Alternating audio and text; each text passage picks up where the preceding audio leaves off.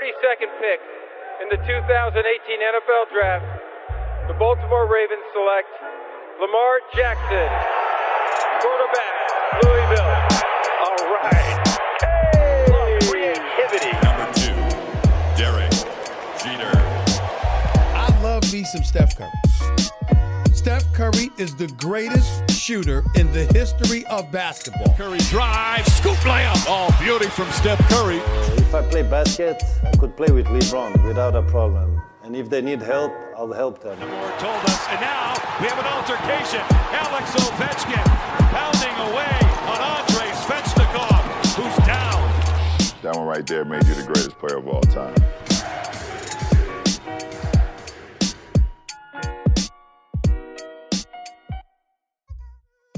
Hype épisode 35, euh, on revient, ça faisait longtemps avec de la NHL, ça a pas mal cogné là sur les glaces euh, euh, nord-américaines ces dernières semaines. On a on a laissé un peu passer l'orage et on va revenir avec avec Charles pour vous parler des, séries de playoffs qui ont été sensationnelles, hein, fini à 4-3, trois séries de playoffs quand même qui se finissent à 4-3, c'est assez rare. Charles était aux manettes pour pour Canal. Euh, il a vu donc euh, le show de près. Il va nous raconter un petit peu, un petit peu ce qui s'est passé, ses impressions et ses déceptions. Salut Charles. Salut Sylvain, salut tout le monde. Et oui, on est déjà au, au final de, de conférence. Le, le temps passe vite. Ça fait déjà euh, plus d'un mois qu'on a repris et il s'est passé plein de choses. Yes, on va, on va, on va détailler d'ailleurs ces trois séries et on va regarder aussi ce qu'ont fait les Français à l'intérieur, parce qu'ils étaient malheureusement pour eux hein, concernés, donc du coup euh, pour certains éliminés. Et puis, euh, puis on essaiera de regarder un peu euh, comment, Dallas et les autres équipes vont pouvoir se situer maintenant dans les finales de conf et, aller en coupe, Stanley. On va enchaîner avec de la, MLB. Martin qui prend sur ses congés pour pouvoir enregistrer avec nous, c'est tout ton honneur, à notre honneur. Pardon. Salut Martin. Salut Sylvain, salut à tous. Écoute, toujours un plaisir de venir jaser de baseball avec vous. Yes, petit teasing, Martin, on va parler de quoi avec toi? Bah écoute, on va parler des grosses euh, cylindrées qui ont un peu, un peu de mal à, à terminer la saison. Je pense notamment aux Yankees et aux Astros qui sont vraiment dans la tourmente. Et ça pourrait profiter à des petites équipes euh, qui pourraient se faufiler euh, jusqu'au playoff. Ok, bah écoute, bouge pas, euh, on commence euh, avec la NHL et puis, euh, et puis on te rejoindra pour enchaîner avec toi. On aura aussi un volet NFL, hein, c'était l'un des derniers week-ends sans NFL. C'est bon, on commence un petit peu à respirer. La, saison commence le 10 septembre, donc soyez, soyez au rendez-vous parce que, parce que ça va être chaud. Hein. Tom Brady, Tom Brady plutôt a changé de team, hein. donc on va suivre un petit peu son adaptation à Tampa Bay et puis on suivra aussi forcément forcément les champions en titre, euh, les Chiefs, et puis euh, mon équipe là, euh, les 49ers, en espérant qu'ils puissent euh, voilà, se hisser euh, au Super Bowl cette année. Ce sera avec Olivier Rival dans quelques minutes. Je vous propose de lancer les hostilités avec Charles, la NHL. Let's go.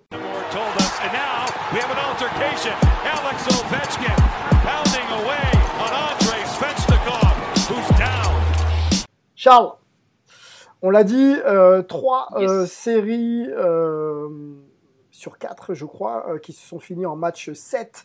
Euh, je te propose de commencer euh, peut-être par la série qui a opposé euh, euh, les Philadelphia euh, Flyers aux euh, New York Islanders. On peut peut-être aller sur celle-ci. Bon, déjà, les Flyers ont vraiment déçu hein, dans, dans cette série contre les Islanders de New York. On sait qu'elle est piégeuse, cette équipe des Highlanders, parce qu'elle est dirigée par Barry Trotz, qui est vraiment un expert euh, du, jeu défensif. Donc, on savait que ça allait être compliqué de base pour les Flyers de Philadelphie. Mais quand on regarde l'effectif des Flyers, il y a quand même des noms. Il y a un effectif qui est complet, devant, derrière. Il y a vraiment une équipe consistante qui pouvait aller au moins jusqu'en finale de conférence. Alors que le problème, c'est que euh, cette équipe, elle a jamais vraiment joué euh, eh bien, en équipe. Il y a beaucoup d'individualités qui sont euh, Alors parfois, euh, des joueurs que l'on attendait, Ouais. comme Kevin Hayes, qui a vraiment pris le lead de, de cette équipe, mais des joueurs que, par contre, en revanche, que, que l'on attendait plus au premier plan pour faire la différence dans cette série, comme des Claude Giraud, Jakub Voracek, vraiment des, des joueurs confirmés dans la ligue, eh ben, ne, sont jamais parvenus à tirer leur épingle du jeu.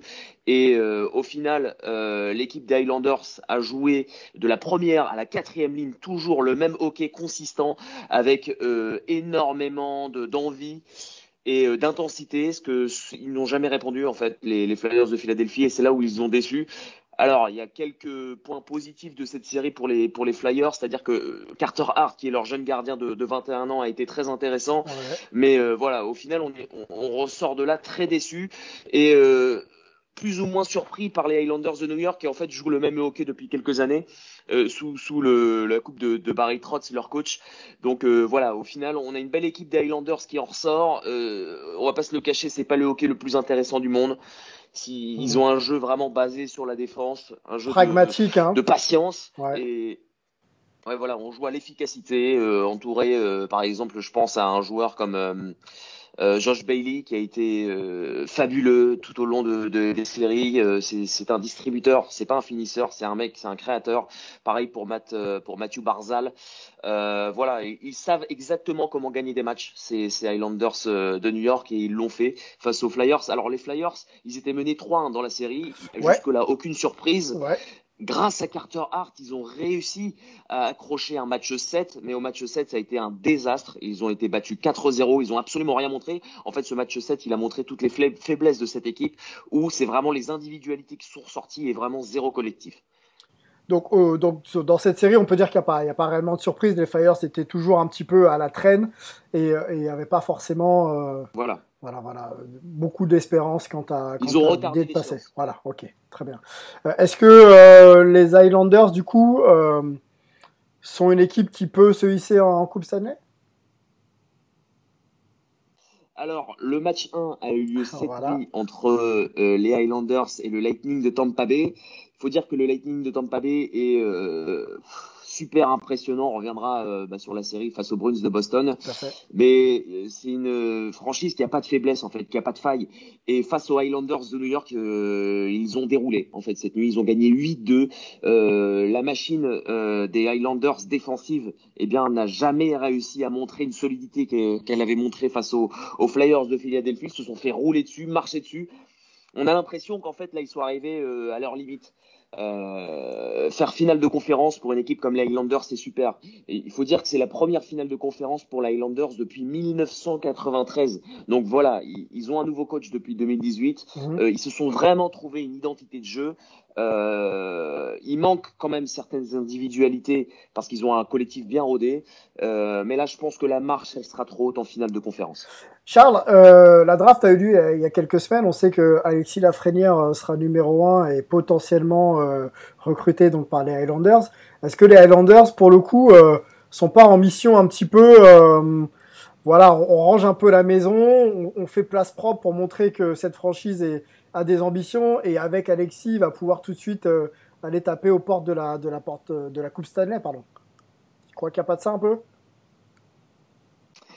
Bah, le problème, c'est qu'il manque pas grand chose hein, euh, aux Highlanders de New York pour euh, vraiment avoir une équipe qui fait la différence. C'est sûr qu'avoir un Alexis Lafrenière, ça aurait été bien. Malheureusement, il s'en va chez euh, les frères ennemis, Ah oui, pardon. euh, les Rangers. Les Rangers. oui. Mais euh, non, non, mais c'est intéressant ce que tu dis parce que en soi, oui, un élément comme Alexis Lafrenière, ça aurait été déterminant. Il leur manque vraiment un franchise player qui fasse la différence à côté de Mathieu Barzal. Alors, ça va être intéressant de suivre les agents libres qui arriveront après la, la Coupe Stanley. Et il y a des joueurs, par exemple, comme Tyler Hall, qui, qui sont agents libres et qui euh, fitteraient, je pense, parfaitement avec cette équipe des Highlanders de New York, c'est-à-dire un gros nom qui sait faire la différence. Euh, C'est un MVP. Hein. Il a été MVP euh, de la saison régulière en, en 2018, si je dis pas de bêtises. Mhm. Et euh, donc voilà, c'est c'est vraiment un gros nom qu'il qui va falloir aller chercher euh, parce qu'on a un effectif bien rodé, on a une énorme ossature euh, solide. Il l'a prouvé Barry Trotz et euh, même cette saison en allant en finale de conférence, voilà, c'est ce qui manque. C'est vraiment un joueur qui fasse la différence offensivement. Ok. Bon, eh ben, en, espérant qu'il le, le trouve. Pour l'instant, le parcours est, reste, reste honnête. C'est effectivement, s'ils arrivent à combler l'effectif, ça peut donner de l'espoir pour la, pour la saison prochaine. Charles, on va sur Colorado de Pierre Belmar, euh, qui était donc euh, opposé, euh, si mes notes sont bonnes. Alors, ça va arriver. Voilà, tac. Aux Stars. Ouais, aux Stars de Dallas, ouais. Stars de Dallas, donc 4-3 dans la série. Encore une fois, Colorado menait 3-1, donc euh, à la traîne. Donc très très gros efforts pour pouvoir revenir à égalité dans la série. Et là, on arrive sur un match 7 qui, euh, bah, qui déçoit. Voilà, qui déçoit parce que on s'attendait quand même à ce que euh, bah, le match en lui-même soit peut-être un peu plus équilibré. Alors, on, va en parler, il y, a, des raisons et tu vas nous l'expliquer, mais, ça nous élimine Pierre-Édouard Belmar d'une d'une belle opportunité d'aller en finale de conf. Hein. Ouais, et lui qui avait déjà fait finale de conf en 2018 avec les Golden Knights de Las Vegas, il était même allé en finale de la Coupe Stanley. On rêvait euh, d'une finale entre Français, Antoine Roussel avec les Canucks contre Pierre-Edouard Belmar, ça nous aurait assuré un Français en finale de la Coupe Stanley. Malheureusement, on n'en a aucun des deux. Et alors cette équipe de l'Avalanche du Colorado était largement favorite hein, face euh, aux Stars de Dallas. Le problème, c'est qu'ils ont fait face à énormément de blessures. Euh, ils ont été menés 3-1 dans la série euh, et il leur manquait des éléments très importants, à commencer par une pièce maîtresse, Philippe Grubauer, leur gardien numéro 1, qui s'est blessé, voilà, il n'a pas pu jouer euh, face aux Stars de Dallas. Le gardien numéro 2, Pavel Franzouz, a connu des difficultés dans la série. Il s'est blessé également, donc c'est donc le gardien numéro 3, alors que l'équipe était menée 3-1, qui était devant les filets, Michael Hutchinson, qui a montré d'ailleurs de très belles choses. Voilà, sauf qu'il a, il a pas pu tout faire à lui tout seul. Euh, le problème, c'est que dans tout l'effectif, il y a eu des blessés. Quoi. Gabriel Landeskog, le capitaine de l'équipe, était absent lors du match 7. Euh, il y a eu Jonas Donskoy, il y a eu le défenseur euh, euh, Eric Johnson qui était absent aussi, qui a été drafté au premier choix de la draft 2007. Donc voilà, c'est une équipe qui reposait essentiellement sur le premier trio et sur le duo Nathan McKinnon, étincelant, et Mikko Rantanen. il y a une deuxième quadrique qui a été pas mal aussi, mais voilà, il a manqué des pièces maîtresses, malheureusement, dans cette équipe. Beaucoup trop de joueurs importants qui, qui, qui n'étaient pas là. Mhm. Le scénario de ce match 7, de toute façon, il a été mais complètement dingue. Sincèrement, c'est l'un des plus beaux matchs que j'ai pu voir dans ma vie, je pense. 5-4 mhm. euh, en prolongation. Et euh, le héros de ce match 7, et c'est là euh, que ça a été très drôle et très intense à vivre, c'est que c'est un joueur en fait qui n'aurait jamais dû jouer ce match-là. c'est un joueur, bah, forcément, des, des, des Stars de, de Dallas Kiviranta, en fait, a remplacé Andrew Cogliano euh, juste avant la rencontre, le joueur des Stars s'étant blessé. Euh, et, ce qu'il faut savoir, c'est que ce joueur des Stars ne se blesse jamais en fait. C'est euh, le mec qui est connu pour faire des Ironman. Je crois qu'il a eu une séquence de plus de 500 matchs euh, consécutifs sans se blesser. C'est un truc de dingue. Euh, Cogliano ne se blesse jamais. Là, il se blesse. Il se blesse pour ce match-là. Kirviranta donc entre en jeu. C'est seulement euh, son troisième match de ses playoffs, si je dis pas de bêtises. Et il a joué que 11 matchs en carrière en saison régulière. Donc le mec est vraiment pas expérimenté.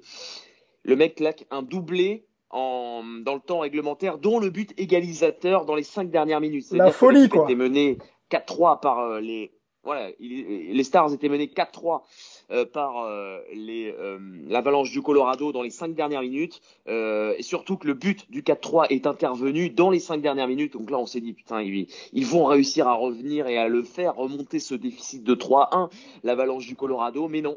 Kiviranta marque son deuxième but de la rencontre et donc égalise, emmène les Stars de Dallas en prolongation. C'est-à-dire, là, on se demande qui va être le héros de ce match 7. Celui qui marque enverra sa formation en finale de conf eh ben, ça n'a pas manqué. C'est Kiviranta qui emmène son équipe en finale de conférence en marquant son un triplé, le premier triplé de sa carrière. Évidemment, c'est même ses trois premiers buts euh, en, en playoff. Donc voilà, une histoire formidable pour ce, ce joueur qui n'aurait jamais dû jouer et qui finalement élimine heureusement notre Français Pierre-Edouard Belmar. On pensait qu'ils allaient le faire hein, parce que les Canucks étaient menés 3-1, les euh, l'Avalanche était mené 3-1, ils sont revenus à 3-3 c'est imaginer des scénarios de dingue pour, euh, pour nos Français il y en a eu des scénarios de dingue, mais en leur défaveur. Quelle histoire, hein c'est une histoire de dingue, hein, marquer ses premiers buts euh, en playoff et puis qualifier son équipe dans des scénarios complètement dingues à la dernière, dans les dernières minutes. Mm. C'est, incroyable, en espérant que ça, ça lance euh, un petit peu sa carrière et qu'il soit euh, considéré. Tu penses que ça peut être maintenant considéré pour, pour lui comme un titulaire pour la, suite des séries?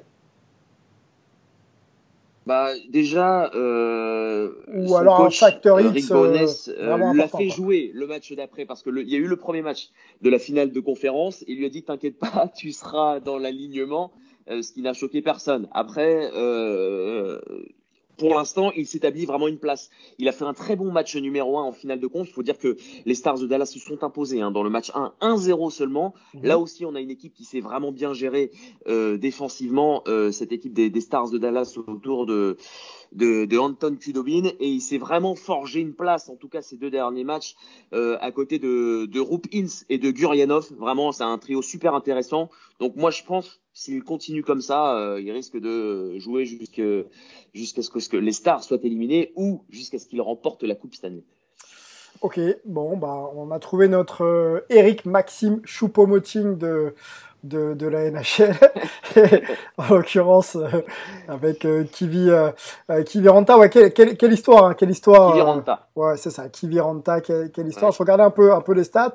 Tu parlais de Nathan McKinnon et quand même grosse, grosse série pour lui. Hein. Il y a 9 buts, 16 assists ah et, et, il fait 25 points.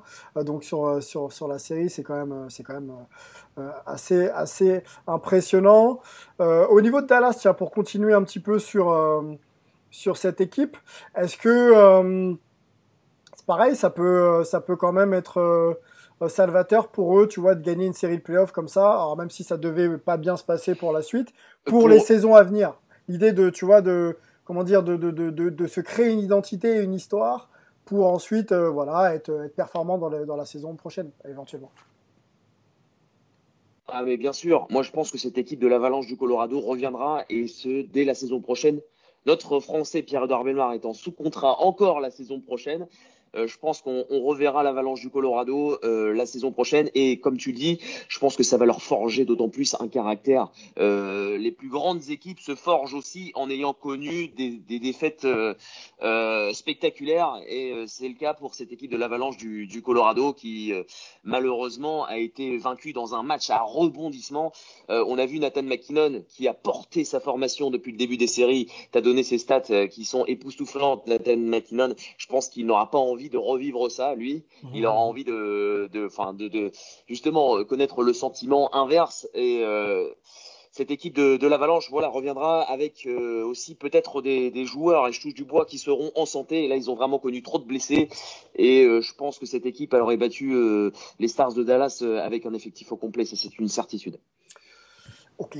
Passons à la dernière série en 4-3. Bah, nos amis de Vegas face à notre Français euh, des Canucks euh, de Vancouver, euh, Antoine Roussel. Bon, ça s'est pas bien passé une nouvelle fois pour, les Canucks puisque Dallas passe. entre parenthèses, Dallas élimine un peu le, éradique un peu le spectre de, de 2019 hein, en passant cette fois-ci au septième match, ce qui n'était pas le cas la saison dernière. Donc victoire Victoire de Dallas, euh, pareil, hein, mm. les Canucks encore menés. Euh, Vegas. Vegas, pardon. Vegas, voilà. Vegas et donc les Canucks encore menés, qui font l'effort de revenir à 3-3. Et la suite, Charles? Et la suite, euh, match numéro 7. En fait, ce qu'il faut savoir, c'est quand même, euh, avant cette série entre les Golden Knights et les Canucks de Vancouver, on a une équipe jeune, cette équipe des Canucks, qui est en train de se créer une véritable identité autour de, de jeunes joueurs très talentueux, en l'occurrence Elias Peterson euh, et Quinn Hughes en défense. Euh, vraiment deux joueurs d'avenir et cette équipe des, des, Golden Knights de Las Vegas en face, elle a quand même plus de certitude, plus de vécu avec une finale de la Coupe Stanley il y a deux saisons. Bon, il y a eu une défaite au, au premier tour euh, la saison dernière, mais on peut qualifier cette défaite au match 7 euh, comme une, comme une erreur. Hein. Euh, je vous refais très rapidement le scénario. Ils menaient 3-0 dans le match 7 ils ont été euh, victimes. Euh, c'est Paul Stastny qui a été euh, chassé, qui a pris une pénalité de match pour un coup envers Joe Pavelski. Du coup, les Sharks de San Jose s'étaient retrouvés 5 minutes en supériorité numérique et ils ont réussi à égaliser à 3-3 en fin de match. Ça a été complètement dingue là aussi. Et au final, c'est le joueur du Lightning maintenant actuel, Barclay Goodrow, qui a marqué le but vainqueur en prolongation. Et donc, ce petit parallèle, je le fais puisque les Golden Knights de Las Vegas à 0-0 se sont retrouvés pareil dans une situation similaire. Là, cette fois-ci, c'est Ryan Reeves, euh, enfin similaire. Euh, là, la différence, c'est qu'il y avait 0-0. Là, avant, il menait 3-0. Euh, Ryan Reeves a été chassé. Il a pris une pénalité de match parce qu'il a mis un, vilain coup, une charge dans la tête à Tyler Mott. Donc là, on s'est dit le scénario qui se répète. Vegas qui se retrouve encore 5 minutes en infériorité numérique. Euh, finalement, ils ont réussi à tenir. C'était un match vraiment très fermé. Hein. Il y a eu un, euh, il y a eu 3-0, mais un seul but à 5 contre 5. C'est chez Théodore qui a euh, libéré sa formation dans les 5 dernières minutes et derrière ils ont déroulé en cage vide. Euh, au final, pas de surprise parce que Vegas est tout simplement trop fort. C'est Oui, plus le physique, vécu. plus rapide. Le vécu Euh, aussi. Forcément. Oui. Et puis euh, cette équipe des Canucks, euh, voilà, c'est comme l'Avalanche, euh, ça va leur créer quelque chose aussi, une identité nouvelle. Euh, ça leur a aussi euh, montré qu'ils étaient capables de faire des choses. Euh, cette équipe des, des Canucks de Vancouver, ils ont quand même éliminé au premier tour, et ça faut le souligner, les Blues de Saint-Louis, vainqueurs de la Coupe Stanley. euh, la saison dernière, donc voilà, ils sont capables de faire des coups, cette équipe des Canucks, et je pense que comme l'Avalanche, on les retrouvera la saison prochaine, ça c'est une certitude. Après, petit mot sur le Français Antoine Roussel. Ouais. Euh, il a un petit peu perdu son duel face à Ryan Reeves. Ryan Reeves et Antoine Roussel sont vraiment deux joueurs euh, qui sont censés donner de l'énergie, du momentum à leur formation. Antoine Roussel euh, a eu très peu de temps de jeu, hein, moins de 10 minutes euh, à chaque match. faut dire qu'il il a pris des pénalités et peut-être parfois qu'il s'enfermait dans cette parfois de- d'en mettre trop sur, sur Ryan Reeves, vouloir que- qu'il était plus fort que lui et voilà, c'est peut-être renfermé trop sur lui et moins sur son équipe. Et donc euh, malheureusement parfois ça a joué en la défaveur de, son équipe. Il a pris beaucoup de pénalités, Antoine Roussel. Euh, mais euh, sinon voilà, je, pense qu'on retrouvera cette équipe des, Canucks la saison prochaine. Ça aussi c'est une certitude. Allons un peu sur des chiffres. Dans le match numéro 7, Demko, donc le gardien, fait quand même 33 arrêts pour, pour, pour, pour Vancouver. Euh, Qu'est-ce qu'on a d'autre comme chiffres Euh, Sur la série, il y a 8 buts d'Alex euh, Tush. On a chez Théodore qui, met, euh, qui fait 10 passes d'Es quand même et qui apporte 16 points euh, à son équipe. Voilà un petit peu pour, euh, pour les, meilleurs, euh, les meilleurs joueurs, en tout cas ceux qu'on peut mettre en depuis le début de la, des séries. hein. Des séries, ouais, tout à fait. hein, tout- pas, pas le match 7, ouais, pré- précisons-le. euh, le- Ouais. Depuis le début des séries. Ouais, Euh, de- des séries depuis le début du, du, du premier tour. D'accord. Non, même pas, même avant, parce qu'il y a eu des round robin. Ça a été un petit peu particulier cette saison. euh, on en avait parlé euh, aux fois précédentes. Et ouais, il y avait eu des, des round robin. Enfin, c'est depuis la reprise, en fait. Voilà, pour Ok. simplifier. Mais oui, euh, tu fais bien de parler de, de Thatcher Demko, parce qu'on a connu euh, des mésaventures devant les filets du côté des Canucks de Vancouver. Et quand je dis ça, dans le malheur, on peut y voir du bonheur. Euh, Jacob Markstrom, qui est vraiment gardien intéressant, il a été très bon en saison régulière. euh, Jacob Markstrom euh, euh, s'est retrouvé inapte à jouer, euh, alors que les Canucks de Vancouver s'étaient retrouvés euh, à tirer de l'arrière, trois matchs à un. Euh, Thatcher Demko, qui est un gardien rookie, arrive, débarque, et là, ça a été le show Thatcher Demko. Vraiment, il a été hyper intéressant. Euh, il a encaissé que, que deux buts. Au final, Thatcher Demko euh, en, en trois matchs, euh, parce que le reste des buts étaient inscrits en, en cage vide. Il a été tout simplement monstrueux. C'est grâce à lui que, que les Canucks, hein, on peut le dire, euh, se sont retrouvés euh, en match numéro 7. Et même dans le match numéro 7, il a été énorme. Il a, il a encaissé qu'un seul but à 5 contre 5. Après, c'était des buts en cage vide. Vraiment, Thatcher Demko, euh, un gardien intéressant pour la suite. On va, on va le suivre, hein, ça c'est une certitude. Mhm. Et euh, du côté euh, des Canucks, on va se poser la question parce que Jacob Markstrom a été énorme en saison régulière, Thatcher Demko a été énorme ces trois derniers matchs. Qu'est-ce qu'on va faire Qui sera le gardien numéro 1 En tout cas, on a une belle doublette pour l'avenir. Bon, la forme du moment, hein, faut, je pense, euh, euh, encore une fois, pour faire référence à notre ami euh, Ouais. Choupo-Moting, euh, voilà, quand on est en forme, on joue. Je sais, en tout cas, c'est mon, c'est- mon Le avis. choupeau des, des Canucks. Exactement, non, non, mais le, le statut, quand on est en playoff et qu'on a le momentum, je pense qu'il faut absolument pas toucher les équipes parce que la confiance, la confiance euh, est importante. Euh, on a fait le tour, on a fait le tour de ces euh, trois séries en, en sept. Est-ce qu'il y avait un point que tu voulais rajouter, peut-être se focaliser maintenant sur la sur la suite, hein, Highlanders, le Lightning, Dallas et, et Vegas. Euh, qui qui pour la finale de la Coupe Stanley, Charles? C'est trop tôt peut-être pour Je le dire. pense quoi. que. Alors, avant de m'exprimer, je crois que Martin avait euh, une petite requête, quelque chose à me dire. Euh, oui, oui j'ai une petite question pour, euh, pour Charles rapidement, si Sylvain me Ouais, vas-y, vas-y. euh, évidemment. Pas de problème. Euh, c'est une question par rapport à, à nos Français. Euh, Est-ce que tu es optimiste, Charles, euh, pour leur chance l'année prochaine euh, de retourner d'abord en playoff et pourquoi pas de franchir cette dernière, euh, cette dernière marche? Et est-ce qu'il leur manque trop de choses dans leur effectif pour, euh, pour accéder justement euh, un peu plus loin quoi? Ben, ce qui leur manque, enfin ce qui leur manquait jusqu'à présent, c'était de l'expérience, et je pense que grâce à ces playoffs-là, ils vont en engranger de l'expérience par de, de leur équipe. Hein. Euh, Pierre-Edouard Belmar, qui normalement devrait rester avec euh, les euh, l'Avalanche du, du, Colorado, pareil pour Antoine Roussel avec les Canucks. Euh, moi, je pense que c'est deux équipes qu'on peut retrouver en finale de conférence la saison prochaine. À voir ce qu'ils vont faire euh, quand il y aura les, euh, agents libres, euh, voir comment ils vont renforcer leurs équipes respectives. du côté des Canucks, je pense qu'il faut se renforcer derrière quand même, autour de, de leurs gardiens. et du côté de l'Avalanche du Colorado, franchement, il n'y a pas grand-chose à faire. Hein. C'est juste avoir des joueurs en santé, des joueurs en pleine forme.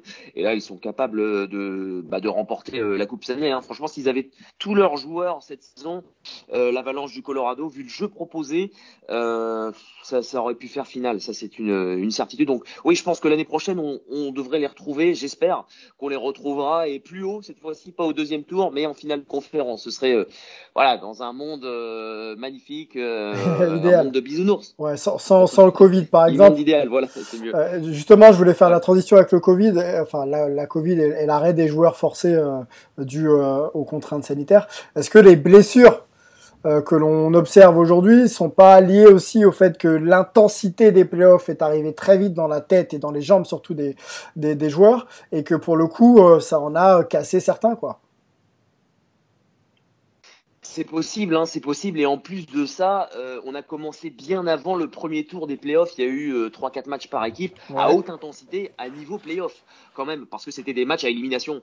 Donc euh, c'est sûr que là, euh, cette saison, si on devait mettre un petit astérix, ce serait parce que les séries sont plus dures que d'habitude. Parce que physiquement, c'est plus dur, les conditions sont plus difficiles, les joueurs ne peuvent pas voir leur famille. sincèrement, cette saison, c'est à très haute intensité et en plus dans des conditions de bulle où ils ne peuvent, pas voir euh, euh, d'autres personnes que leurs propres coéquipiers ou que leurs euh, équipes respectives. Donc sincèrement, cette saison, c'est très compliqué d'aller au bout. Et physiquement, ça l'est aussi, ça se voit. beaucoup de blessés dans les équipes. Euh, la seule différence, c'est que les gardiens sont plus reposés, ont eu droit à plus de temps de repos, et c'est pour ça qu'on a eu droit à des prestations exceptionnelles dans un petit peu euh, toutes les franchises. On, peut, on a pu voir Carey Price, euh, par exemple, il y a quelques temps, avec les Canadiens de Montréal, qui, lorsqu'il est reposé, est vraiment un gardien intéressant. pareil pour Vasilevski avec le Lightning de, de, Tampa Bay, qui montre qu'il est vraiment, vraiment le meilleur gardien au monde. Donc voilà, euh, c'est très dur physiquement et ça se ressent euh, aussi dans, dans les matchs. Mais ce qui est intéressant, c'est que le match entre les Highlanders, par exemple, et le Lightning du Tampa Bay, le match 1 de finale de conférence, ouais. euh, ça, il y a eu énormément d'intensité dans ce match 1. Ça, ça, on veut pas d'excuses en fait. On continue de jouer à 100%, mettre énormément d'intensité et ça, c'est tout bon pour le spectacle. Je sais pas ce que vous en pensez les gars, mais euh, les champions euh, qui sont en NHL, en MLB, euh, NBA et autres cette année auront quand même euh, voilà, une, une, vraie valeur. Quoi. On, on, on, se posait la question il y a quelques semaines, en tout cas j'ai vu passer okay, un peu oui. tout ça dans la, sur les réseaux sociaux, dans les journaux, de, de savoir quelle, quelle, quelle, quelle est être la valeur d'un titre cette année. Mais quand on s'est arrêté, quand on vit les conflits sociaux, quand on est euh, touché de près ou de loin par la maladie, et qu'on nous demande de rester focus sur un objectif hors de sa zone de confort familial, etc., et d'être performant comme euh, on le voit là, c'est forcément que les joueurs sont très forts et qu'à mon avis, la, la valeur du, du, du, titre cette année sera à part. Vraiment, vraiment à part. Je sais pas ce que ah bah la Stanley Cup cette saison sera très très difficile à soulever. Ça c'est une certitude. Je pense que elle va peser à peu près ouais entre 50 et 60 kilos. On peut dire, euh, on peut dire ça comme ça. Ouais ouais non mais c'est ce sera en tout cas euh, je pense à souligner tous les champions de cette année seront vraiment des des, des, des, grands champions. Ok oui. Charles merci euh, beaucoup pour ton temps. Euh, c'est quoi la suite pour toi là au, au micro de Canal Plus Sport? Alors, juste, euh, Ouais. je vais répondre à ta question de tout à l'heure avant l'intervention de Martin. Yes. Les, les favoris, euh, Oui, c'est l'Est. Euh, je pense que il y a vraiment un favori qui s'est mis sur le devant de la scène. Le Lightning de Tampa Bay qui a gagné au premier tour 4-1, le deuxième tour face aux Bruins de Boston, une équipe ultra solide 4-1. Là, ils se sont imposés en patron dans le match 1 face aux Highlanders 8-2. Euh, Ils ont l'air tranquilles, hein, Charles, hein. euh, vraiment, ont- on a notre favori. Ils ont l'air tranquilles hein, vraiment. Le, le parcours a l'air euh, Ah, maîtrisé le quoi. Lightning, oui. Voilà, on se fait, on ils se ont pas le meilleur défenseur du monde, euh, Victor Hedman. Ils ont le meilleur gardien du monde, Andrei Vasilevski. Ils sont privés de leur capitaine, Steven Stamkos. Il faut le dire, il faut le souligner. Et pourtant, euh, malgré l'absence de leur capitaine Steven Stamkos, c'est Brandon Point qui joue sur le premier trio et il est énorme aussi, Brandon Point. Donc vraiment, c'est une équipe qui a pas de faiblesse. Par contre, de l'autre côté, ça va être un petit peu plus indécis. Les Golden Knights font figure de favoris quand même face aux Stars de Dallas, mais les Golden Knights se sont retrouvés en difficulté. Ils sont en, en peine un petit peu offensivement ces derniers matchs. Donc voilà, ça va être une série euh, intéressante à suivre. Mais euh, voilà, on attend le réveil, le déclic en tout cas offensif de, de cette équipe des Golden Knights pour les retrouver au rendez-vous. Ce sera en tout cas une belle finale hein, sur, le sur le papier, euh, Vegas contre le Lightning de- de Tampa Bay. Bon, eh ben, on va suivre. hein. Les, les- les- demi ne font que commencer. hein. Il y a un match de jouer. Euh, du coup, pour revenir à ma question, euh, on sait que Canal Plus Sport, Oui. euh, donc euh, la rédaction dans laquelle tu fais partie, euh, nous apporte ces fameux matchs. et On en est, on en est ravis. Euh, quelle est la programmation et, et les matchs à venir là? Eh ben, cette semaine, on va suivre la série entre les Highlanders de New York et le Lightning de Tampa Bay. Bon, Ok. il y a eu le match 1 déjà qui est passé. Le match 2 sera diffusé en différé. Bah, alors, j'ai mis tous les, toutes les heures hein, sur, euh, sur euh, mon compte euh, Instagram, mais je les ai plus vraiment en tête. En tout cas, on diffuse le match 2, le match 3 le, et le match 4 en léger différé. Ça, c'est une information qui vient de tomber. Le match 4 sera diffusé. Parfait. Alors, le- il est prévu à 21h. Malheureusement, il y a une émission sur Canal Plus Sport à 21h, donc il sera diffusé une heure plus tard, vers 22h, le match 4 entre les Highlanders euh, de New York et le Lightning de, de Tampa Bay. En tout cas, voilà, on va s'attarder sur, sur cette série, en tout cas qui est très intéressante et qui nous a montré de, de très belles choses dans, dans le premier match. Bon, bah allez sur le compte Insta euh, de, de Charles et Twitter aussi. hein. Tu peux nous rappeler peut-être les, euh, euh, les ton nom de ton nom de compte? Charles Trognon. Voilà, c'est- c'est très simple, Charles Trognon. Eh ben, allez sur les comptes et les réseaux sociaux de. Charles et vous verrez les programmations régulières et puis euh, échanger avec lui sur, sur les matchs que vous voyez. euh, il sera un plaisir, je pense, de, de vous répondre. Charles, on te laisse aller avec ton maillot de, de loser. Yes. On ne le voit pas, mais euh, moi, moi, oui. tu portes la poisse, Charles. Ils reviendront, les Canucks. Ils reviendront. ouais. J'ai confiance en eux. Bon, ça roule. Merci, Charles, et euh, bonne, bonne fin de journée et à bientôt Merci, euh, sur. Hype. Ciao. Salut, ciao les gars. Martin, Yes. le vacancier. Et oui. Ouais. On passe au, au baseball. là. Eh ben, let's go, on y va. Baseball, c'est parti.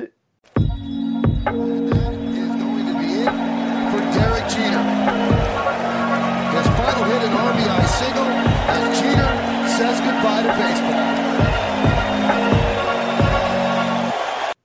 Bon, Martin, merci encore une fois de prendre sur euh, tes heures de congé pour être avec nous et parler, euh, parler MLB. Euh, Il y a pas mal Aucun de, il y a pas mal de, de- de- de sujets, mais on va surtout s'arrêter avec toi sur, euh, sur les contre-performances des Yankees. On en a parlé un petit peu sur les précédents numéros de Hype, avec Gaëtan euh, Alibert, fan des Yankees, et donc euh, très proche de leur saison et, et très au fait de ce qui se passe. On n'était pas inquiet. Il n'était pas inquiet, il le disait lui-même. euh, bon, euh, on a, il y a un roadster qui doit permettre euh, quand même de d'assurer le à minima donc les performances, mais mais euh, les, les, les, semaines passent, il y avait pas mal de blessés, alors c'était aussi l'excuse. hein. Euh, mais les semaines passent et aujourd'hui, les, Yankees, on peut, on peut les considérer un petit peu plus en danger. Euh, nous qui leur En, pré- pé- en péril même. en péril, On ouais. aller- On, on leur prédisait la, une route euh, assez, assez royale pour aller euh, en World Series. Euh, là, les choses se compliquent. Est-ce que tu peux nous expliquer un peu ce qui se passe, euh, nous, nous en donner les raisons, et puis, euh, puis on va analyser ça Oui, ensemble. bah écoute, pas, de- pas de souci. Bah écoute, un peu pour, comme pour Charles dans sa NHL, on s'attendait à un duel entre New York et Tampa Bay pour, pour la division. Et au final, on se rend compte que bah, les Yankees, ils ont vraiment du mal à terminer cette, euh, cette saison régulière, hein, très très particulière. On le rappelle, il n'y a que 60 matchs, alors qu'une saison MLB, c'est plus de 150 matchs euh, en, en- en temps normal. Et donc euh, là, vraiment récemment, c'est vraiment euh, catastrophique hein, du, du côté des Yankees. Euh, on est sur euh, 3 victoires, 7 défaites sur les 10 derniers matchs, donc 4 défaites de suite. Oh là là. Et euh, là, ils sont en train notamment de, ils sont, euh, ils sont sont en train de jouer contre Toronto, qui est désormais leur adversaire le plus, le plus, le plus proche hein, dans, dans, dans, leur conférence. Euh, par rapport, euh, on pensait qu'ils allaient se battre avec Tampa Bay. Au final, ils se battent plutôt avec euh, Toronto pour la deuxième place de leur division. On le rappelle aussi cette année, les, les deux premiers de chaque, de chaque division sont qualifiés pour les playoffs et les deux meilleurs troisièmes également qualifiés. Donc on se disait avec deux places qualificatives, les Yankees, même s'ils ont un trou, un, un trou de, un, coup de mou, ça pourrait, ça pourrait, un trou d'air, ouais, ça pourrait, ça pourrait quand même passer. Et là, on se rend compte que au fur et à mesure que la saison défile et que les défaites s'enchaînent pour les Yankees, euh, la, la, deuxième place s'éloigne et la troisième place devient de même de plus en plus compromise. Hein. Donc pour l'instant, ils ont la deuxième place de wild card. Donc euh, ils jouent vraiment avec, ils jouent vraiment avec. Attends, attends, t'es en, en, train de nous dire que la post-season pourrait avoir lieu sur les Yankees. C'est ça que tu es en train de nous dire je vais pas le dire trop fort pour pas m'attirer les, les, foudres de, de, certaines personnes qui sont passées avant moi, mais euh, oui, là, on, euh, on, est en train de plus en plus de, de se poser de questions sur l'état euh, mental et physique des Yankees parce que vraiment, il n'y a pas, pas beaucoup d'explications possibles. On, là, on est en train d'évoquer des, des, soucis de, bah, de confiance, tout simplement. Hein. Quand on est dans des cercles négatifs, c'est très très dur d'en sortir, surtout en baseball où c'est vraiment euh, un sport de série en fait. Et donc euh, une, fois, une fois que tu es dans une série positive, tout va bien. Et une fois que tu es dans une série négative, c'est très très difficile de, de s'en sortir. Mhm. Donc là, on, commence à on commence à s'inquiéter fortement puisque Baltimore euh, qui est quatrième de la division, est en train de pousser très très fort derrière les Yankees pour essayer d'aller chercher une troisième place quasiment inespérée hein, pour, pour les Orioles on les considérait moribonds avant le début de saison, eux qui sont en plein milieu d'une reconstruction. Et finalement, euh, avec la défaillance des, Yankees et cette post-saison euh, étendue, euh, ils peuvent essayer d'aller gratter. à l'heure où on tourne cette émission, ils sont qu'à 1,5 victoire de, des Yankees. Donc vraiment, ils toquent, ils toquent très très fort. Incroyable. très très fort à, la porte. Euh, Gaëtan a dû forcément vous parler des, blessures euh, qu'a qu subi les, les, Yankees. Ouais, allons sur l'infirmerie alors. où, où, en est l'infirmerie euh, chez les Yankees? Est-ce que tu as les infos là-dessus? Ah bah comme d'habitude, comme d'habitude, elle est toujours euh, très remplie hein, du côté des, Yankees. On commence à avoir euh, malheureusement pour eux l'habitude. Leurs deux stars euh, sont, sur le sont, sont, sur le flanc. Je pense à Aaron Judge qui est censé être la, relève de leur équipe et sur le flanc, il fait vraiment des allers-retours incessants avec l'infirmerie. On commence à poser des grandes questions du côté des Yankees pour savoir si c'est vraiment lui le futur de, de cette franchise. Donc, euh, à suivre de très très près l'avenir du numéro 99 euh, des Yankees. Mhm. Il y a également John Carlos Stanton, hein, qui avec son énorme contrat, qui continue à enchaîner les, les passages sur euh, les passages sur la, la, la, la, liste des blessés. Il y a le Gio Urshela qui est sur le, le, flanc. Il y a également le lanceur James Paxton qui est, qui est blessé. Donc ça fait une belle armada quand même. Infirmerie encore pleine. Quoi. une belle, L'infirmerie a encore une fois une belle équipe, on va, on va pouvoir dire ça, dire ça comme ça. Ah, j'aime bien, Mais ça peut, ça peut pas tout expliquer parce qu'il reste quand même un énorme roster hein, du côté des, des, Yankees. Il reste Gary Cole, euh, il reste euh, Harold D. il reste Payton, il reste DJ LeMahieu qui est d'ailleurs le seul un peu à tenir cette attaque euh, à bout de bras, le, le pauvre. Mais euh, vraiment, il y a des contre-performances des batteurs et puis on pense surtout à un problème mental puisque même Gary Cole qui était censé être la, la, figure de proue de cette équipe commence un peu à accuser le coup et euh, on est en train de se demander si euh, il peut vraiment assumer le poids d'être un leader de rotation parce que bah, partout où il était passé par le passé, il avait toujours quelqu'un de meilleur devant lui. Euh, donc là, à Houston, il avait Justin Verlander qui permettait de le protéger peut-être un petit peu. Et là, il est exposé plein fer euh, du côté des Yankees. Il est censé mener cette rotation. Et peut-être que c'est un poil, euh, un poil trop gros pour lui, on ne sait pas. Mais en tout cas, il va vraiment falloir, il va vraiment falloir se poser des questions du côté de ces Yankees. Et je pense que euh, il va falloir vraiment commencer à remettre les idées en place parce que le Baltimore ça pousse fort et on sait que bah, dans cette saison très raccourcie, les moindres faux pas se payent cash et euh, là ils sont en train de vraiment de le payer cash. Ce serait vraiment catastrophique pour l'équipe des Yankees euh, de ne pas accéder à la, post-saison.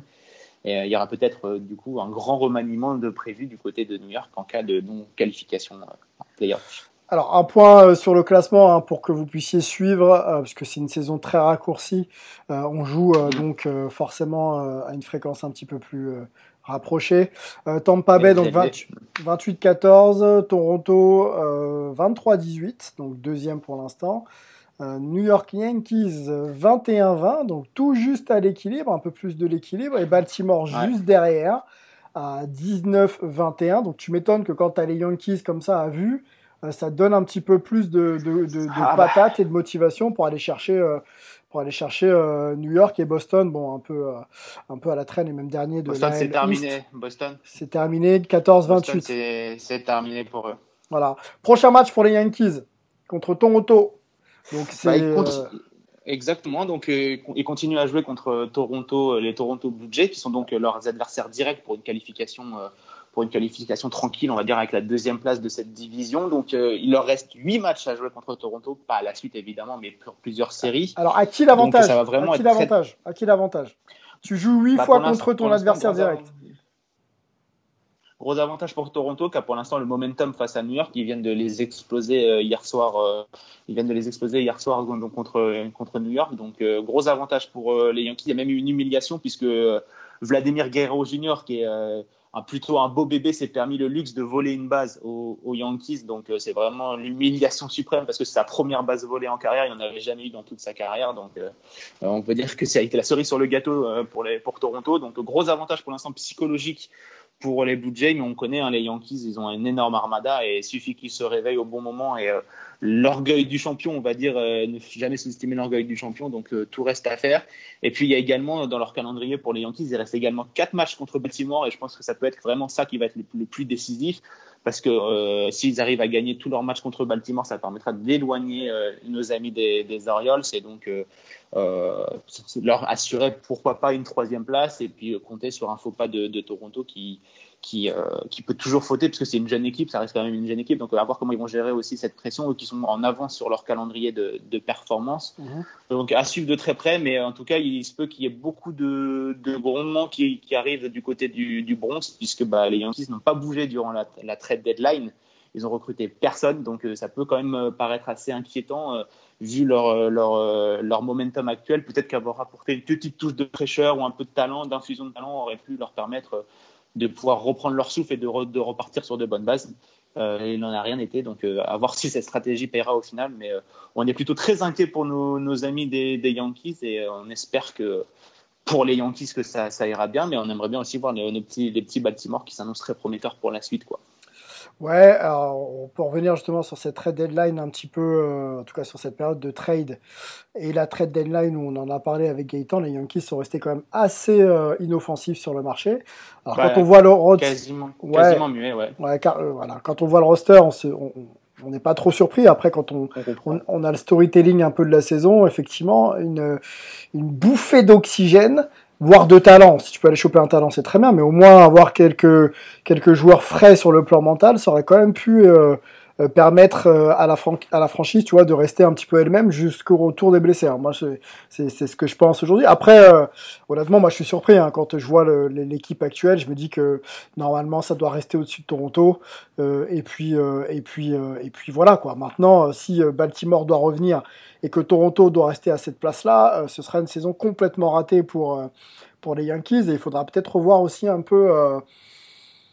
Euh, les, les, les, prises de Le position, le coaching, le leadership aussi, remis entre les mains de joueurs qui, euh, qui tu l'as dit, euh, sont pas en mesure d'a- d'assurer dans un marché comme celui de, de- New York.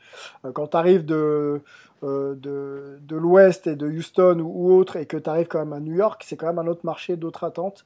Et euh, il faut tout de suite être. Même, même si euh, Vas-y. Même si Gerrit Cole, euh, il arrive, euh, il arrivait avec un gros pédigré hein, du côté de Houston. Il a quand même été deuxième au titre de meilleur lanceur de, de la saison. Euh, il a, il avait vraiment un gros, c'est vraiment un gros bagage et on pensait vraiment qu'il allait pouvoir réussir. Après, il rate pas sa saison, hein, loin de là. Il est en dessous des 4 DIA, donc ça reste une saison très correcte, mais c'est bien loin de ses standards euh, du côté des Astros et même du côté des, des Pirates. Mais fort, comme je l'ai dit tout à l'heure, euh, être le fer de lance du, du pitching staff des Yankees, c'est quand même autre chose qu'être le deuxième lanceur de Houston.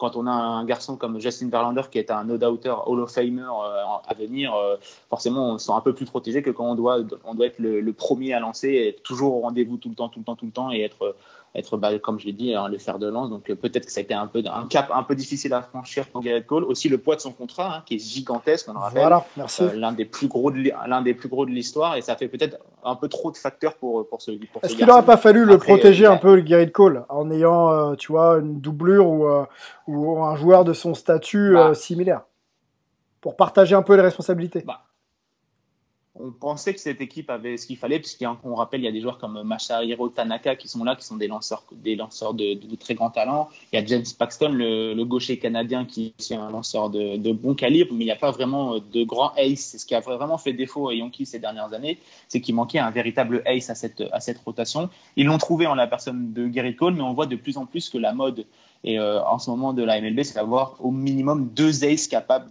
tous les, tous, tous les cinq jours bah, de, de, détruire ses adversaires, de même mentalement avec des, des, gros lancers. On le voit à Tampa Bay, ils ont, ils ont trois aces. Houston, ils avaient deux aces quand, avec Verlander, euh, Gary Cole et même ils en avaient presque, presque trois. Et donc là, les Yankees en ont qu'un seul. Et donc forcément, ça doit, ça doit être très très lourd à porter. Et surtout qu'en ce moment, vu qu'il y a un cycle négatif du côté des Yankees, il doit y avoir encore plus de pression sur, euh, sur ses épaules. Donc forcément, ça doit faire beaucoup pour, pour ces lanceurs. Bon, bon, bon, bah, ils sont pas dans la merde, nos amis des Yankees, là. voilà, pour, parler comme toi, exactement, ils sont, ils sont vraiment dans la, dans la panade. Euh, faut, vraiment, faut vraiment se reprendre. Après, s'ils arrivent à, rester à l'équilibre, ils pourraient, ils pourraient quand même être troisième. Mais ce, ce que veut dire être troisième, euh, être dans les meilleurs troisièmes, c'est affronter soit le meilleur, soit le deuxième meilleur euh, bilan de, de l'American League, donc des gros affrontements. Donc euh, c'est mieux d'être évidemment d'être d'être deuxième. Donc euh, ça va être compliqué pour les Yankees, mais après l'avantage qu'ils ont, c'est qu'ils jouent face à leurs adversaires directs. Donc ils n'ont aucune excuse. Il suffit de il suffit de, il suffit de gagner pour pour pouvoir passer quand ils jouent contre leur adversaire direct. Donc la balle est dans leurs mains. Ils sont pour l'instant ils sont devant Baltimore. À eux de de de pas se mettre plus de honte sur eux et de, de perdre contre les Orioles parce que contre Toronto, Toronto a fait un énorme recrutement. Je pense que Gaëtan en a beaucoup parlé euh, la semaine dernière. Ils ont fait un très très beau recrutement, euh, très ambitieux. Mhm. Et donc, euh, est-ce que c'est est -ce c'est ça qui va faire la différence? Sûrement. Donc les Yankees ne sont pas encore à la trappe. Ils ont encore un peu d'avance sur Baltimore. Ils ont quatre matchs face à Baltimore pour les confrontations directes. à eux de faire le travail pour pouvoir se qualifier. Et ensuite, on le sait, hein, dans tous les sports américains les playoffs, c'est vraiment une, toute nouvelle saison qui débute, donc euh, peut-être qu'ils arriveront à se remettre la tête à l'endroit pour, pour cette post-season. Ok, donc 4 matchs, tu l'as dit, contre Baltimore, 8 contre Toronto. Baltimore et, encore et 20 matchs à jouer. Et 20 matchs à jouer en tout. Exactement. À peu près 19, 19. Une, petite, une, petite, une petite vingtaine de matchs, ouais. Bon, bah, il faut, faut, faut en prendre plus de la moitié, hein, franchement, pour être. Pour il, me semble me semble, il, me semble qu'il joue également contre les Miami Marlins, donc qui est censé également. Euh, qui sont un peu en perte de vitesse en ce moment, mais qui reste une équipe assez chiante à, jouer. Donc euh, prudence quand même pour euh, les euh, pour les Yankees, mais il faut vraiment gagner toutes les, séries contre Baltimore. Gagner la série contre Baltimore et gagner la série contre Miami est quasiment capital désormais pour pouvoir espérer accéder à la post-saison. Ok, donc toi, tu évalues quoi? Il faut 50% de victoire à peu près? S'ils arrivent à gagner, euh, s'ils arrivent à faire 50% contre Toronto, ça sera déjà une belle performance. Et ensuite gagner les séries contre Baltimore, et contre les Marlins. Ouais, et ça leur permettra d'au moins d'être troisième et pourquoi pas deuxième en fonction de ce que fait les, les Blue Jays, quoi. Ok, euh, je sais pas ce que tu en penses si tu suis un peu la NBA. Je pense, je pense que oui, ça me fait penser à la situation dans laquelle était Portland euh, versus les Memphis Grizzlies, tu sais, pour se qualifier en playoff, où euh, pour le coup les joueurs se, les joueurs se, enfin les équipes se rencontraient et surtout se sont dépassés, ouais, se sont dépassés, mais euh, mais que les, les Yankees et donc là dans mon exemple Portland s'était déjà mis en mode playoff avant les playoffs, quoi. C'est-à-dire qu'il faut absolument prendre les matchs et tout donner pour être sûr de mm. passer, quoi je pense que c'est un peu, on est un peu dans le même cas de figure. Là, la, différence de, ton exemple, c'est que les Yankees sont déjà en position de passer, en fait. Donc, euh, Portland, ils étaient on the hunt, et donc euh, ils étaient vraiment dans le momentum, ils n'ont pas droit à l'erreur, etc. Alors que là, les Yankees, ils sont un peu de marge, ils sont des, donc euh, c'est, je, je, comprends ce que, ce que tu veux dire, mais je pense qu'ils ont encore un, ils ont un peu plus de marge que Portland et du coup, ça peut peut-être également jouer dans leur tête parce que Portland, ils, savaient qu'ils n'avaient pas le droit à l'erreur. Du coup, ils étaient obligés de se dépasser chaque jour. Et là, ça joue peut-être pour les Yankees. Ils se pensaient, ils se pensaient trop fort et déjà. Ah bah, ils n'ont pas le droit à l'erreur non plus. Hein. ils n'ont pas le droit à l'erreur non plus. Ils n'ont pas le droit, ils ont pas le droit à l'erreur, mais ils ont, ils ont, un, ils ont un peu de marge parce qu'on sait que Baltimore euh, ne gagnera pas tous ses matchs. Euh, ils sont encore bien loin d'être, euh, ils sont bien loin d'être une équipe sûre de, de cette, de cette American League. Donc peut-être, est-ce que ça peut être un mal pour, ça peut être un mal pour un bien également de, ça? C'est pas ça, ça, va être difficile pour les Yankees euh, tout simplement, mais ils ont, ils ont leur, leur, leur destin entre, entre leurs mains et leurs battes. Donc euh, à eux de, faire le travail. C'est l'avantage, comme je le, je le répète, c'est qu'ils jouent contre leur adversaire direct. Donc euh, si tu n'arrives pas à te motiver pour jouer contre tes adversaires directs pour une post-saison, c'est qu'il y a vraiment un très très grave problème du côté des Yankees et il faudra se poser les vraies questions durant l'intersaison parce qu'on le sait, les Yankees, en ce moment, ils n'arrivent pas à franchir ce dernier cap pour accéder aux World Series. à chaque fois, ils ont, ils ont buté soit en finale de conférence, soit en demi-finale de conférence. Donc il y a peut-être un souci du côté des Yankees. Il faudra peut-être revoir tout ça et euh, peut-être changer d'homme de, base, hein, parce qu'on sait vous avez placé beaucoup d'espoir dans John Carlos Stanton et son gros contrat. Vous avez placé beaucoup d'espoir en Aaron Judge qui avait explosé dès son arrivée dans, dans la ligue. Et on le considérait déjà comme un futur MVP, MVP euh, en puissance. Et là, il est vraiment en train de beaucoup décevoir. On parlait beaucoup d'un recrutement de Francisco Lindor, hein, la, pépite de, de Cleveland. Ouais. Euh, ça s'est pas fait durant, durant, cette, euh, cette durant cette période de transfert.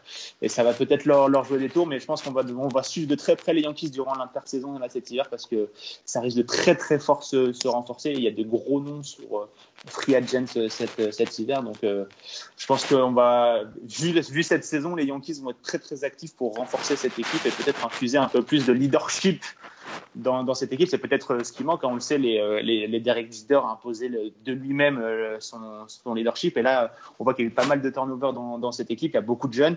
Et est-ce qu'il y a vraiment un leader dans, dans cette équipe? C'est vraiment ce qu'on est en train de se poser comme question. Aaron Boone, qui est pour sa première expérience en tant que manager, est directement propulsé sur le banc des, des Yankees. Est-ce qu'il arrive à vraiment tenir ses, ses hommes et à inculquer quelque chose, de, quelque, chose? C'est vraiment toutes ces questions que, que les Yankees vont devoir se poser durant l'intersaison parce que même s'ils se qualifient pour, pour les playoffs, il va vraiment falloir se poser des, grandes questions. Tu penses que, on a parlé de la trade deadline là, tout, à l'heure, tu penses que les Yankees n'ont pas voulu bouger pour justement se préserver pour l'intersaison et faire un vrai, vrai, vrai euh, recrutement de fonds avec une vraie stratégie? Ah, après, comme on, a on a dit, on l'a dit sur The Strikeout, euh, c'est vraiment une, une, trade deadline assez, assez bizarre cette, euh, cette saison puisque la majorité des favoris n'ont pas bougé. Les Astros n'ont pas bougé, Tampa Bay ils ont, ils ont, ah, ah, touché deux trois trucs, mais vraiment les très très gros noms comme les Dodgers, les Astros, les, les Yankees n'ont pas bougé du tout.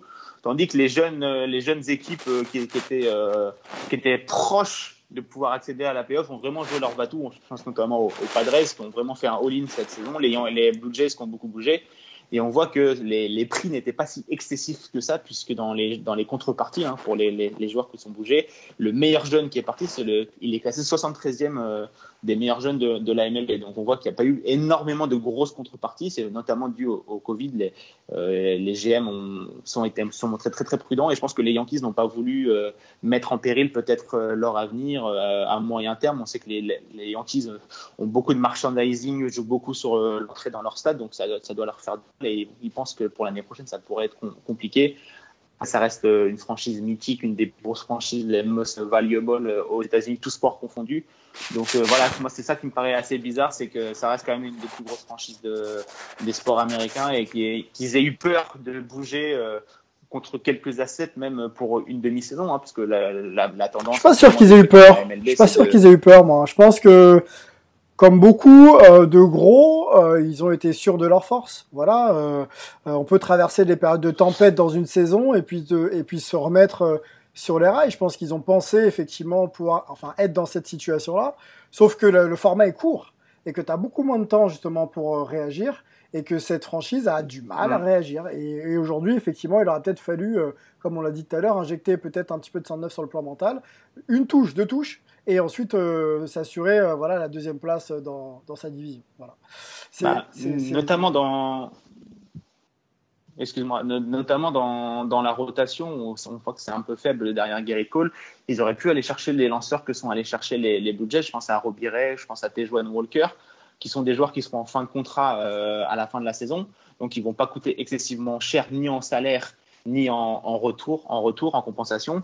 Et ça aurait pu apporter un peu plus de, de voilà, comme tu l'as dit, de, de, vent frais dans cette rotation. A un peu, un peu de talent et euh, ça n'aurait pas coûté grand chose puisqu'ils seront free agent, donc ça leur, ça leur touchera, ça leur touchera pas du tout sur leur cap, leur cap space pour euh, la, la free agency. Mmh. Donc, euh, donc voilà, on, on, a, on a longtemps entendu des rumeurs sur Francisco Linder euh, du côté des, du côté des, des Yankees. Euh, ils, sont, ils vont peut-être bouger durant cette inter, durant le, cet hiver à la fin de la saison régulière.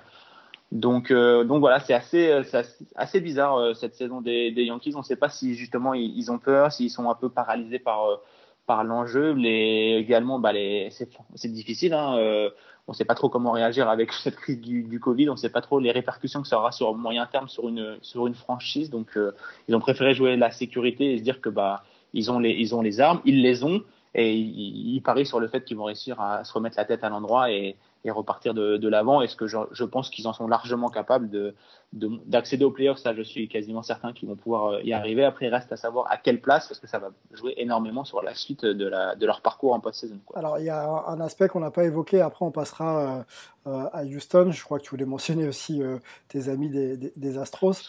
C'est que, bon, toutes les franchises américaines traversent effectivement une crise sanitaire et une crise sociale importante, et on ne sait pas réellement comment les joueurs mm. en interne vivent sur le plan psychologique euh, tous ces éléments qui naturellement surpassent un petit peu la question sport. Et, euh, et, il faut il faut il faut composer avec ça. Donc euh, toute la lecture qu'on peut avoir sur les performances ou sur la solidité mentale de chaque joueur ah est un peu remise en question avec avec cette traversée un petit peu un petit peu du désert. Et les Yankees ne sont pas ne sont pas ne sont pas étrangers à, tout ça ce qui ah peut bah. aussi expliquer un peu ce qui s'y passe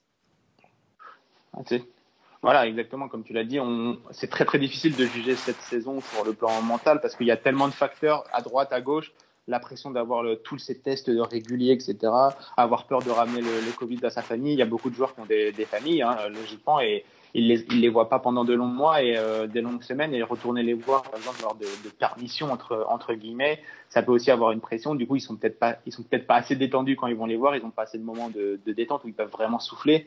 Donc ça doit aussi également avoir un impact et physique et mental sur euh, sur ces joueurs. Donc euh, c'est vrai que c'est très très difficile. Chaque joueur euh, réagit différemment et on peut pas on peut pas savoir comment ça va se passer. On voit que bah, Fernando Tatis, lui, les jeunes des Padres, il en a il en a cure. Hein, il, il, est en train de tout, tout exploser et on voit que de nombreux stars ont des et des nombreuses grosses stars de, de la ligue ont vraiment beaucoup de mal à, à, à réussir. Hein. Je pense notamment à Christian Yelich qui est dans le dur et nous aussi à par exemple à José Altuve des, des, Astros, qui aussi ont du mal à, à, performer en ce moment. Quoi. Les Astros, allons-y, American League West, euh, euh, cinq défaites de suite. Ils restent quand même deuxième de leur division derrière les As d'Oakland qu'ils vont affronter, euh, ben, je crois, cette nuit.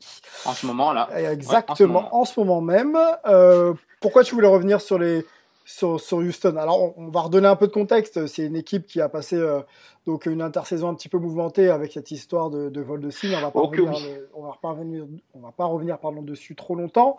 je, vous, je, vous, invite à, à, écouter les podcasts hype. On en a longtemps, on en a longuement parlé en début, en début de le début d'année. Donc, euh, exactement. si vous voulez vraiment faire un point sur euh, sur cette affaire, n'hésitez pas. On... Moi, moi, pour ma part, et je crois que c'était assez partagé, on pensait euh, Houston revanchard. Voilà, on les, on les, voyait revenir pour euh, être en mesure de prouver que sur le terrain, ils ont euh, tous les atouts pour être, euh, pour être l'une des favoris donc, à l'ouest, mais surtout pour, pour les World Series. Donc une équipe revanchard qui en plus jouait sans public, donc ça permettait un petit peu de, de se déplacer tranquillement et de recevoir aussi assez, assez sereinement. Bon, la saison est loin d'être ratée, hein. on va pas, on va pas non plus euh, raconter n'importe quoi. Il y a 21 victoires, 20 défaites, donc euh, bilan à l'équilibre. Comme les Yankees. Comme les Yankees. Deuxième donc euh, de leur division derrière les As, ça je l'ai dit. Par contre, 5 défaites d'affilée, ça fait un petit peu désordre et on a du coup les Seattle Mariners, Mariners, exactement, qui sont, voilà, mon tableau arrive, à 19-22 juste derrière. Donc ça commence un peu à sentir euh, pas bon. Et les Mariners sont sur une série de 6 victoires. Exactement, donc tu as, très bien résumé euh, l'affaire. Je voulais un peu lier le destin des Yankees et des Astros parce que d'abord ils ont le même, exactement le même bilan. Mhm. et ils sont un peu dans la même situation, c'est-à-dire qu'ils sont dans une grosse euh, streak et qu'ils ont du mal à, à, réengager. Et surtout bah, c'est qu'il y a des, des, jeunes qui sont juste derrière et qui sont à l'affût de la moindre erreur et qui vont sûrement et peut-être euh, saisir euh, leur chance. Donc il y avait les Orioles, on l'a dit, les Blue Jays également qui en ont profité pour chipper la deuxième place et s'installer confortablement dans cette deuxième place. C'est un peu le même cas pour euh, pour les Astros, à la différence des Yankees, c'est qu'ils sont deuxième, donc ils sont toujours qualifiés directement pour la post-season. Mais à l'inverse des Yankees, c'est que la, troisième place va être beaucoup plus difficile à aller chercher pour pour Houston que pour pour les Yankees. Ils sont en bilan à l'équilibre, mais Yankees jouent des des équipes bien plus à leur portée. On l'a dit, Baltimore et les Marlins sont censés être à la portée des, de nos amis de New York. Donc, euh, alors que Houston joue euh, va jouer encore quatre matchs contre Oakland, donc euh, en ce moment, ils vont jouer deux fois contre les Dodgers. Et après, ils vont jouer une série capitale du 21 au 23 septembre face aux Mariners. Donc, gros, gros calendrier également pour nos amis des Astros. Et eux, par contre, ils ont, on l'a dit, hein, New York a été touché par de nombreuses blessures et, je pense que Houston, c'est encore pire.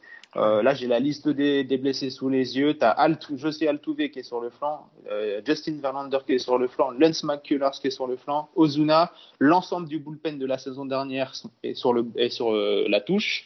Euh, le, le, rookie de l'année de l'année dernière, Jordan Alvarez, est, est, est, out pour toute la saison et sûrement un petit bout de la saison prochaine. Alex Bredman, qui est censé être le, un MVP pérennial, est en train de revenir, mais il a loupé trois semaines de la saison, donc ça commence à faire énormément de blessures pour, euh, pour Houston. Donc en gros, ce, qui est, ce que le, le, manager de Houston est en train de faire, c'est bah, il est en train de colmater le, le, bateau qui est en train de fuir de, de toutes parts. Donc ils ont fait appel à des, à des, des, des jeunes joueurs qui n'ont aucune expérience de, de, la Major League. Et je pense que l'exemple le plus, le plus criant, c'est euh, le jeune Luis Garcia. Il était en simple A la saison dernière, donc c'est l'un des niveaux les plus faibles de la Ligue mineure. On le rappelle, les Ligues mineures, c'est un, un, format en pyramide. Donc vous commencez tout en bas au niveau rookie ball, après vous passez en simple A, double A, triple A, et après le Graal, la MLB. Donc euh, il était tout en bas de, de la pyramide de, de, du farm system de Houston et il a été propulsé à cause des blessures en Major League et il va lancer un, il va commencer un match euh, ce soir contre les Oakland, donc ce wow. mardi, un match, son premier match en, en MLB, donc félicitations à lui d'abord, mais à voir s'il va réussir à passer ce cap parce que c'est un énorme gap Déjà, la différence entre la AAA et la MLB est très difficile et de nombreux joueurs n'arrivent pas à franchir ce cap. Donc lui, il va faire euh, un, pas de, un pas de géant. Est-ce que tu penses que Houston peut vraiment être en danger Là, il y a Seattle juste derrière ou est-ce que ça va quand même tenir? Il reste 19 matchs. Euh, L'avantage par rapport à, à New York, c'est que la division est un peu plus faible euh, dans, du côté des, des, Astros que la division des, des Yankees, puisqu'on voit, il y a, Baltimore, New York, euh, Toronto et Tampa Bay qui se jouent des places en post-season. Du côté de Houston, il y avait Oakland qui était une valeur sûre et qui est en train de prendre le pouvoir dans cette division après avoir été euh, dans l'ombre des Astros. Il reste Houston et puis il y a les surprenants Mariners que personne n'attendait qui sont toujours à l'affût. Les Angels et les Rangers, par contre, ça va être beaucoup beaucoup plus difficile pour eux, même si les Angels viennent de balayer euh, les Astros 4, euh, 4 victoires à 0 dans la dernière série, ce qui a vraiment fait un bruit retentissant parce que on pensait les Angels vraiment au, fond du saut et ils ont réussi à, détruire les, les, Houston Astros. Donc, donc, euh, donc voilà, je pense que je suis un peu plus optimiste pour, pour Houston parce qu'ils arrivent quand même, euh, malgré toute cette cascade de blessures, ils arrivent quand même euh, encore à, à, être là, à être au, au playoff on va dire. Et donc, ils ont, il faut juste tenir pour l'instant. Euh, ça va être difficile contre Oakland, ça va être difficile contre les Dodgers euh, parce que c'est des grosses franchises, des grosses machines qui, qui tournent. En plus, euh, Dodgers ont un petit sentiment de revanche hein, contre contre Houston puisque ils ont perdu contre lors des, des, des fameuses post-saison de 2017 et déjà lors de leur première rencontre cette saison, ça avait fait parler la, la, poudre avec le lanceur Joe Kelly qui avait lancé deux fois à la Je pense que les, les Dodgers, s'ils peuvent suspendre s'ils peuvent, euh, tu vois, mettre Houston dans le saut, ils, ils, vont le faire. Ils vont pas, ils vont pas Je, je pense qu'ils vont pas plus le refaire à la tête parce que c'est, moi, il n'y a aucun problème. Hein, ça fait partie des règles non écrites du baseball. Euh, quand tu es mécontent sur l'attitude d'un joueur adverse, qu'on ce soit hors terrain ou même sur le terrain, tu peux lui lancer une balle dans la fesse ou sur le ventre. Ça fait, ça fait mal sur le coup, mais c'est pas dangereux. Là, le problème de Joe Kelly et des Dodgers, c'est qu'ils ont lancé à la tête et on sait que ça peut être très très dangereux pour l'intégrité physique l'intégrité physique d'un joueur. C'est pour ça que le, lanceur avait été suspendu. Et a d'ailleurs il a fait appel sa suspension a été réduite mais la MLB a vraiment voulu marquer le coup en disant euh, vraiment vous pouvez lancer où vous voulez sur les sur les joueurs mais la tête c'est vraiment hors limite.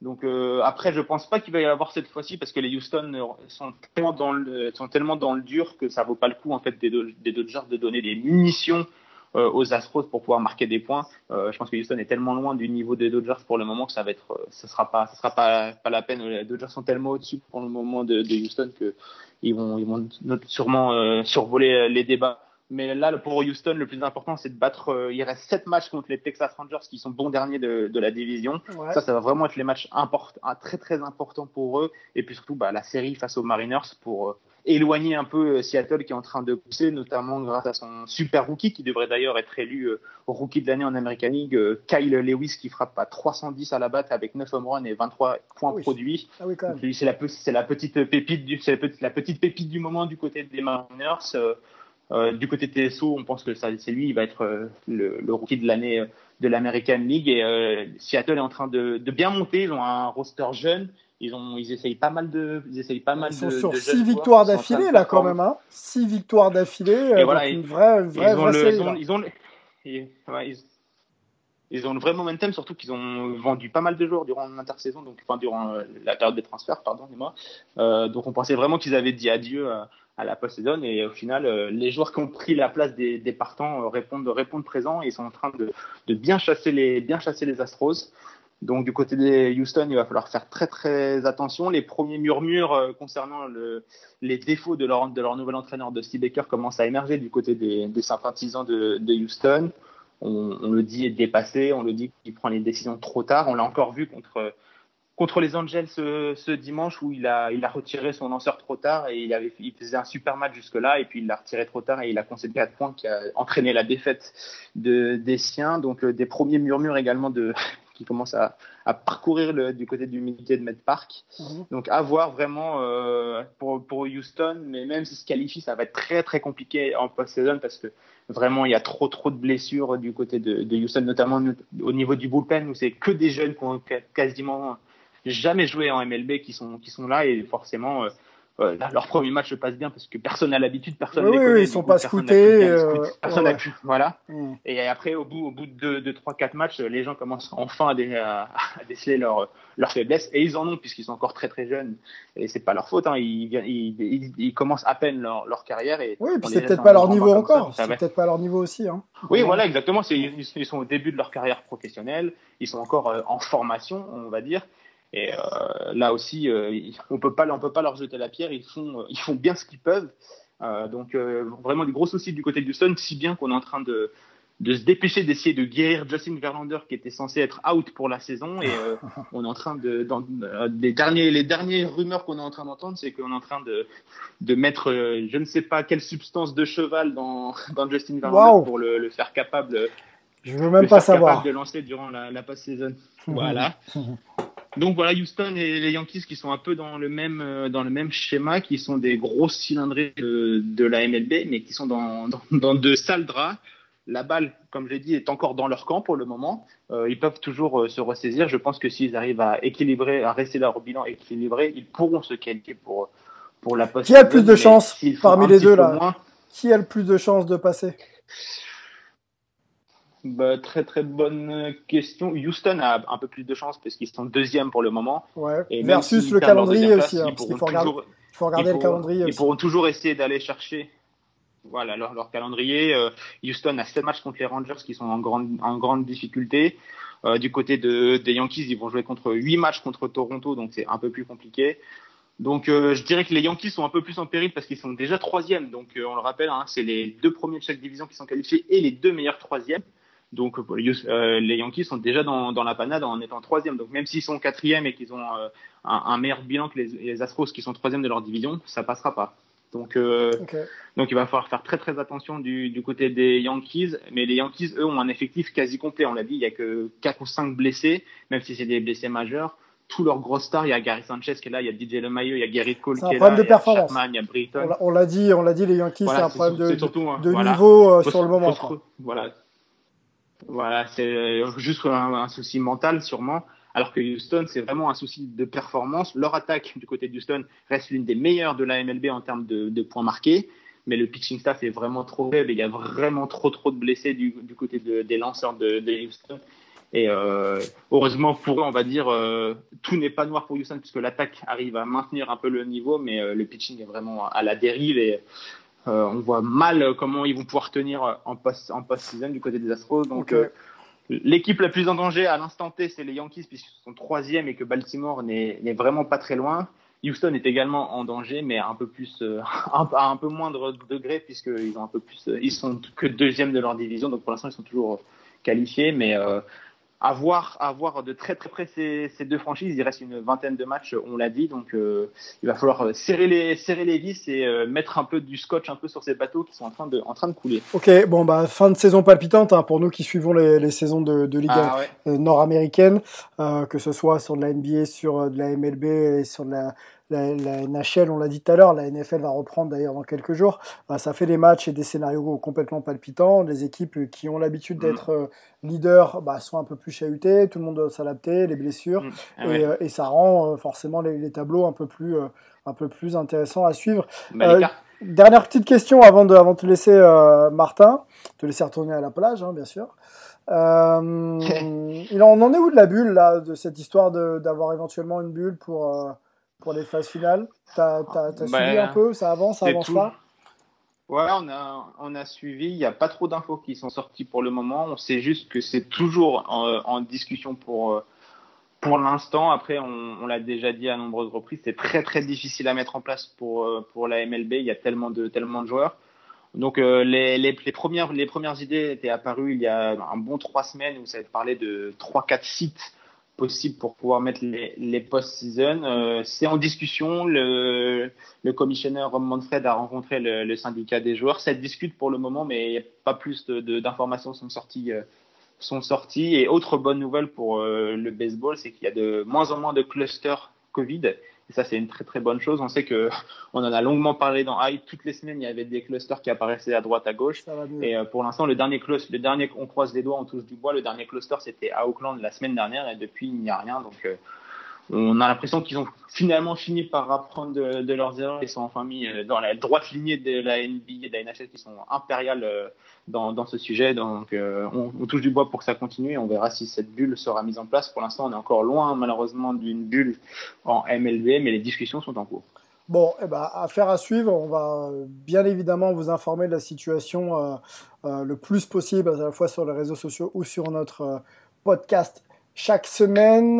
Bon, on se rapproche des moments fatidiques hein, pour, euh, pour, pour la MLB. La post-season devrait être aussi, euh, je pense, d'un niveau assez élevé.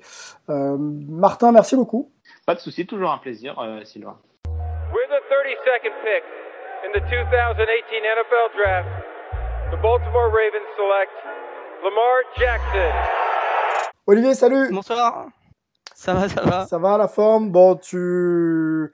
Ouais, le, tout va le bien. collège football est, est reparti et, et- et plutôt bien. On- Ah oui, on a, on, on a vu du foot, donc euh, le, le foot existe à nouveau. On, a- on en a eu un tout petit peu et euh, ça fait plaisir. Ah, tu sais que ça fait, comme tu le dis, ça fait plaisir parce que jusqu'à temps que les coups d'envoi ne sont pas donnés, tu as toujours un peu cette euh, boule au ventre en te disant, avec tout ce qui se passe, est-ce que ça va bien avoir lieu? Alors, c'est vrai que le package est différent, mais ça fait vraiment Ouais. du bien. Bon, Il y, a, il y a eu très peu de matchs avec du suspense, mais, euh, mais c'était sympa de, voir un petit peu de, football quand même. Ok. Euh, Olivier, du coup, bah, retour, euh, retour à, la, à la NFL, hein, la grande ligue hein, qui se prépare, qui se prépare à rentrer en lice. On a eu la NBA, la NHL, la MLB et la MLS. Ça y est, tout le monde, tout le monde y est passé. C'est au tour de, de la compétition et de, de, on va dire, de, de- du sport phare aux États-Unis, parce que c'est quand même le sport numéro un, rappelons-le, euh, d'étraîner un petit peu son organisation et surtout de, de mettre en jeu un petit peu sa réputation. Est-ce que tu penses que la NFL, ça y est, euh, et Roger Goodell, euh, tout le monde est prêt euh, pour cette saison? Ben, globalement, je pense que tout le monde est prêt. Euh, alors, il n'y aura pas tout le monde parce qu'il y a quand même un certain nombre de joueurs qui ont, décidé de ne pas participer. Euh, au total, il y en avait euh, 66, c'est-à-dire un petit peu moins de, de deux par équipe. Euh, souvent, c'est pas forcément des stars, mais enfin, il y a quelques têtes connues. On en parlera peut-être tout à l'heure. Euh, parce que notamment ça impacte les, les, les Chiefs assez fortement. Ouais. Euh, mais bon, 66, ça fait pas non plus énormément de joueurs quand on connaît les, les effectifs, euh, les effectifs d'une équipe. Ça fait, ça fait à peine une équipe sur 32 euh, et, et, et deux joueurs par, par franchise. Donc l'impact est, est, est, limité sur, sur, on va dire, les, les joueurs. Sur la préparation, c'est sûr qu'on a eu un impact parce qu'on n'a pas eu de pré-saison. Donc euh, on sait pas trop où on va. Et je pense qu'il y a pas mal de, de coachs qui savent pas trop non plus où ils vont tout de suite. Donc la première euh, journée va être très très scrutée. Et puis le dernier point qui est un petit peu en, en point d'interrogation, c'est le public dans les stades. Mmh. Parce que là, les, les situations sont très diverses. Euh, il y aura euh, sur certains stades 20-25% de, de, de, public euh, admis. Sur d'autres, pour l'instant, bah, rien du tout, notamment notamment toutes les équipes du Nord-Est, sur, sur New York, sur Washington, etc. Euh, mais bon, on sait que euh, ça peut fonctionner. On a vu des matchs à, à 12 000 personnes euh, ce week-end en, college football. Donc, euh, théoriquement, on, doit pouvoir y arriver en, respectant des, contraintes assez, fortes dans les tribunes. Mais ça, a l'air de pouvoir démarrer. On, va avoir des, jeudis soirs. Houston, Kansas City. Normalement, il ne devrait pas y avoir de monde à, Kansas City, mais euh, on, va voir un petit peu comment ça se passe, euh, ce, ce, ces matchs sans, sans forcément l'ambiance habituelle. Ouais, ouais. Euh, Kansas City, on va en parler longuement tout à l'heure. Hein, le, champion euh, en titre là, qui, qui repart avec des ambitions énormes. J'ai regardé un peu là ce qui se disait sur les réseaux sociaux. Ils vont, ils veulent dominer la saison et clairement montrer que bah, qu'il faudra compter sur eux cette année. Avant de rentrer justement dans, cette preview, euh, d'ailleurs, on peut peut-être, euh, on va expliquer à nos auditeurs ce qu'on va essayer de, faire ensemble, Olivier. On va, on va, pour pas aller trop euh, dans le détail et surtout trop dans les, dans l'analyse, on va, on va juste s'arrêter sur ce que nous on pense être le ou les favoris de la saison. On aura aussi un petit mot pour les, ce qu'on appelle nous les underdogs, hein, donc les, euh, les outsiders, ceux qui peuvent ouais. aussi euh, euh, prétendre à, à, quelque chose cette saison. Et puis, et puis on, on essaiera d'évaluer un petit peu les forces en présence, les, les futurs MVP ou les accessites, ceux qui feront à coup sûr une bonne, une bonne saison. Et on aura un petit, un petit mot sur, sur la légende, la légende qui est peut-être en train d'essayer de, de, réaliser son plus grand défi. On, tu le disais en, en, intro, il n'y a pas eu de, il y a pas eu de match de pré-saison. il a 42 ans et il s'apprête à, à, faire euh, donc euh, son apparition avec les, les, Tampa Bay de les Buccaneers de Tampa Bay pardon. Donc ça peut ça peut voilà ça peut valoir son pesant, son pesant d'or. Donc voilà un peu ce qu'on va essayer de faire avec toi Olivier. Euh, avant tout, je voudrais qu'on resitue peut-être un peu les évolutions euh, euh, peut-être liées au règlement. Alors il n'y en a pas eu énorme, mais on sait que, que une équipe supplémentaire sera donc invité à la post-season, euh, ce qui, euh, ce qui, ouais, ça. ce qui permettra quand même, voilà, à des équipes euh, d'être un peu plus compétitives. Alors business ou pas, euh, disons que voilà, on prend en compte le fait que la saison se démarre un peu tardivement dans des conditions un petit peu spéciales. Donc une équipe, c'est ça, Olivier, une équipe supplémentaire en playoff cette année. Hein. Une équipe en plus, ouais. c'est-à-dire que ça fait 7, euh, ça va faire 7 qualifiés par, euh, par, euh, par conférence. Okay.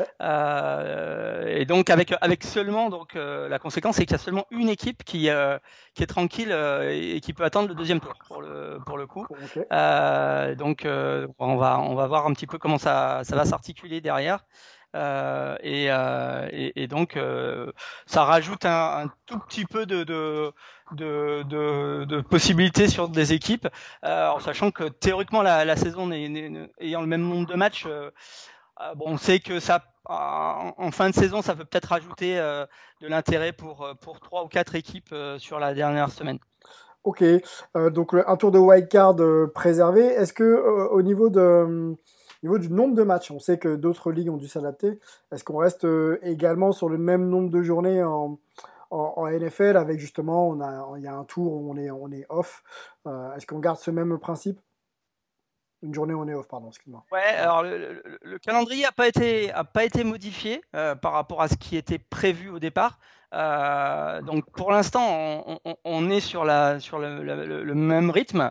Euh, après, euh, on sait très bien qu'il y a des risques avec le Covid, qui est, qui est à un moment à autre des, des, des équipes qui, euh, qui soient obligées de, de Qui ne puissent pas jouer. Donc, euh, euh, ça risque vite d'être le, casse-tête parce que pour le coup, c'est pas comme au baseball. On peut pas rajouter des matchs euh, au milieu de la semaine ou faire deux, matchs à la suite. Donc, c'est surtout là-dessus qu'aujourd'hui, on, a des questions parce que qu'est-ce qui va se passer si une équipe, par exemple, est bloquée pendant deux semaines et là, ça va tout de suite être ingérable du point de vue calendrier? Mmh. Ok. Bon, eh ben, il va falloir, euh, c'est pareil, hein, être très très souple au niveau de la ligue pour pouvoir euh, trouver des solutions. Euh, ouais. Si toutefois il devait y avoir justement ces, ces soucis de, de, calendrier, un vrai défi hein, de créativité, d'organisation pour pour toutes les ligues. on le disait tout à l'heure, la NFL ouais. rentre rentre en lice. Moi, je vais surveiller ça de, de, très très près. Cette ligue est vraiment très conservatrice, donc ça va être intéressant de voir comment elle peut s'adapter à tout ça, euh, voilà pour les évolutions majeures. Hein. Il n'y a pas énormément de, de, changements. Je parlais de conservatisme, euh, pour le coup, euh, pas, pas, pas, pas, gros changement. Allons, Olivier, peut-être, on va commencer. Allez, on va commencer par la NFC, la NFC, ça te dit? On part sur ton underdog et puis on développera bien sûr si on a le temps, on développera peut-être un petit peu des sujets. ouais, bien sûr. Bah, ah, Ouais, alors moi mon underdog c'est l'équipe l'équipe qui, qui, qui, peut vraiment surprendre, enfin à mon avis, euh, qu'on n'attend pas forcément dans, les, dans les tout, premiers, c'est les Cowboys. Euh, pour moi, ça, ça, peut être le, le, retour des, des, Dallas Cowboys cette année. L'année dernière, ils ont fait une fiche à 8-8, euh, ils, sont, ils sont qualifiés, mais, euh, mais là, cette année, euh, il y a l'arrivée de Mike McCarthy comme, comme coach principal, qui est l'ancien coach des, des, des, Green Bay Packers, euh, qui, je pense, peut vraiment amener euh, quelque chose à un effectif qui, sur le papier, est, est, est talentueux depuis, depuis plusieurs saisons. Peut-être que, que, que, Garrett, l'ancien coach, était un petit peu encore tendre parce que c'était un, un, jeune coach et, et, et Mike McCarthy pourra peut-être amener du cadre à cette équipe notamment parce que parce que Prescott, euh, comme QB, euh, Ezekiel euh, Elliott mm. en running, mm. c'est des jeux, c'est des gens qui sont encore assez assez jeunes euh, et qui peuvent euh, qui peuvent vraiment exploser si ils trouvent vraiment confiance dans, dans, dans le système et, et, avec McCarthy ça peut ça peut fonctionner. On sait qu'il y a des, il y a, il y a aussi des bons receveurs, il y a une excellente ligne offensive. C'est une équipe qui était peut-être en dessous de, de ce qu'elle pouvait réaliser jusque-là en, en, point de résultat. Ouais. Et, et, avec ce changement de coaching, moi, je, je pense qu'ils peuvent, ils peuvent être euh, une des équipes surprises de la saison. Alors, euh, Mike McCarthy, tu, tu l'as mentionné, hein, ancien des, des, Green Bay Packers, euh, qui avait fait euh, des grosses saisons hein, jusqu'à les amener au Super Bowl avec Aaron Rodgers, le QB, qui est QB donc légende hein, de euh, de, de, cette équipe. Est-ce que tu penses qu'il peut avoir la même, euh, le même impact, euh, Mike McCarthy, sur Dak Prescott? Est-ce qu'il peut lui faire passer un cap? On sent que Dak Prescott, c'est quand même un QB bah référencé. Moi, c'est ça. C'est vraiment là-dessus que, que je les vois, je les vois potentiellement en progrès parce que parce que Prescott, euh, il a vraiment du potentiel. On sait que c'est un bon QB euh, qui peut être dans les dans les dans les quatre ou cinq meilleurs de la ligue et qui était peut-être encore en dedans, peut-être parce qu'il n'avait pas encore forcément euh, confiance en lui. Euh, et, et, si ça marche bien, s'ils font un bon début de saison, euh, je pense que ça peut être une équipe qui qui peut qui peut faire qui peut faire qui peut battre n'importe qui sur un match et qui peut peut-être aller loin dans, dans cette saison où peut-être plus que jamais, la, personnalité des coachs va, va être importante pour tenir les équipes, pour les motiver. Euh, je pense que ça peut être clé sur, sur cette saison-là pour, pour Dallas. Ok. Euh, Est-ce que tu vas entendre mon underdog outsider de la NFC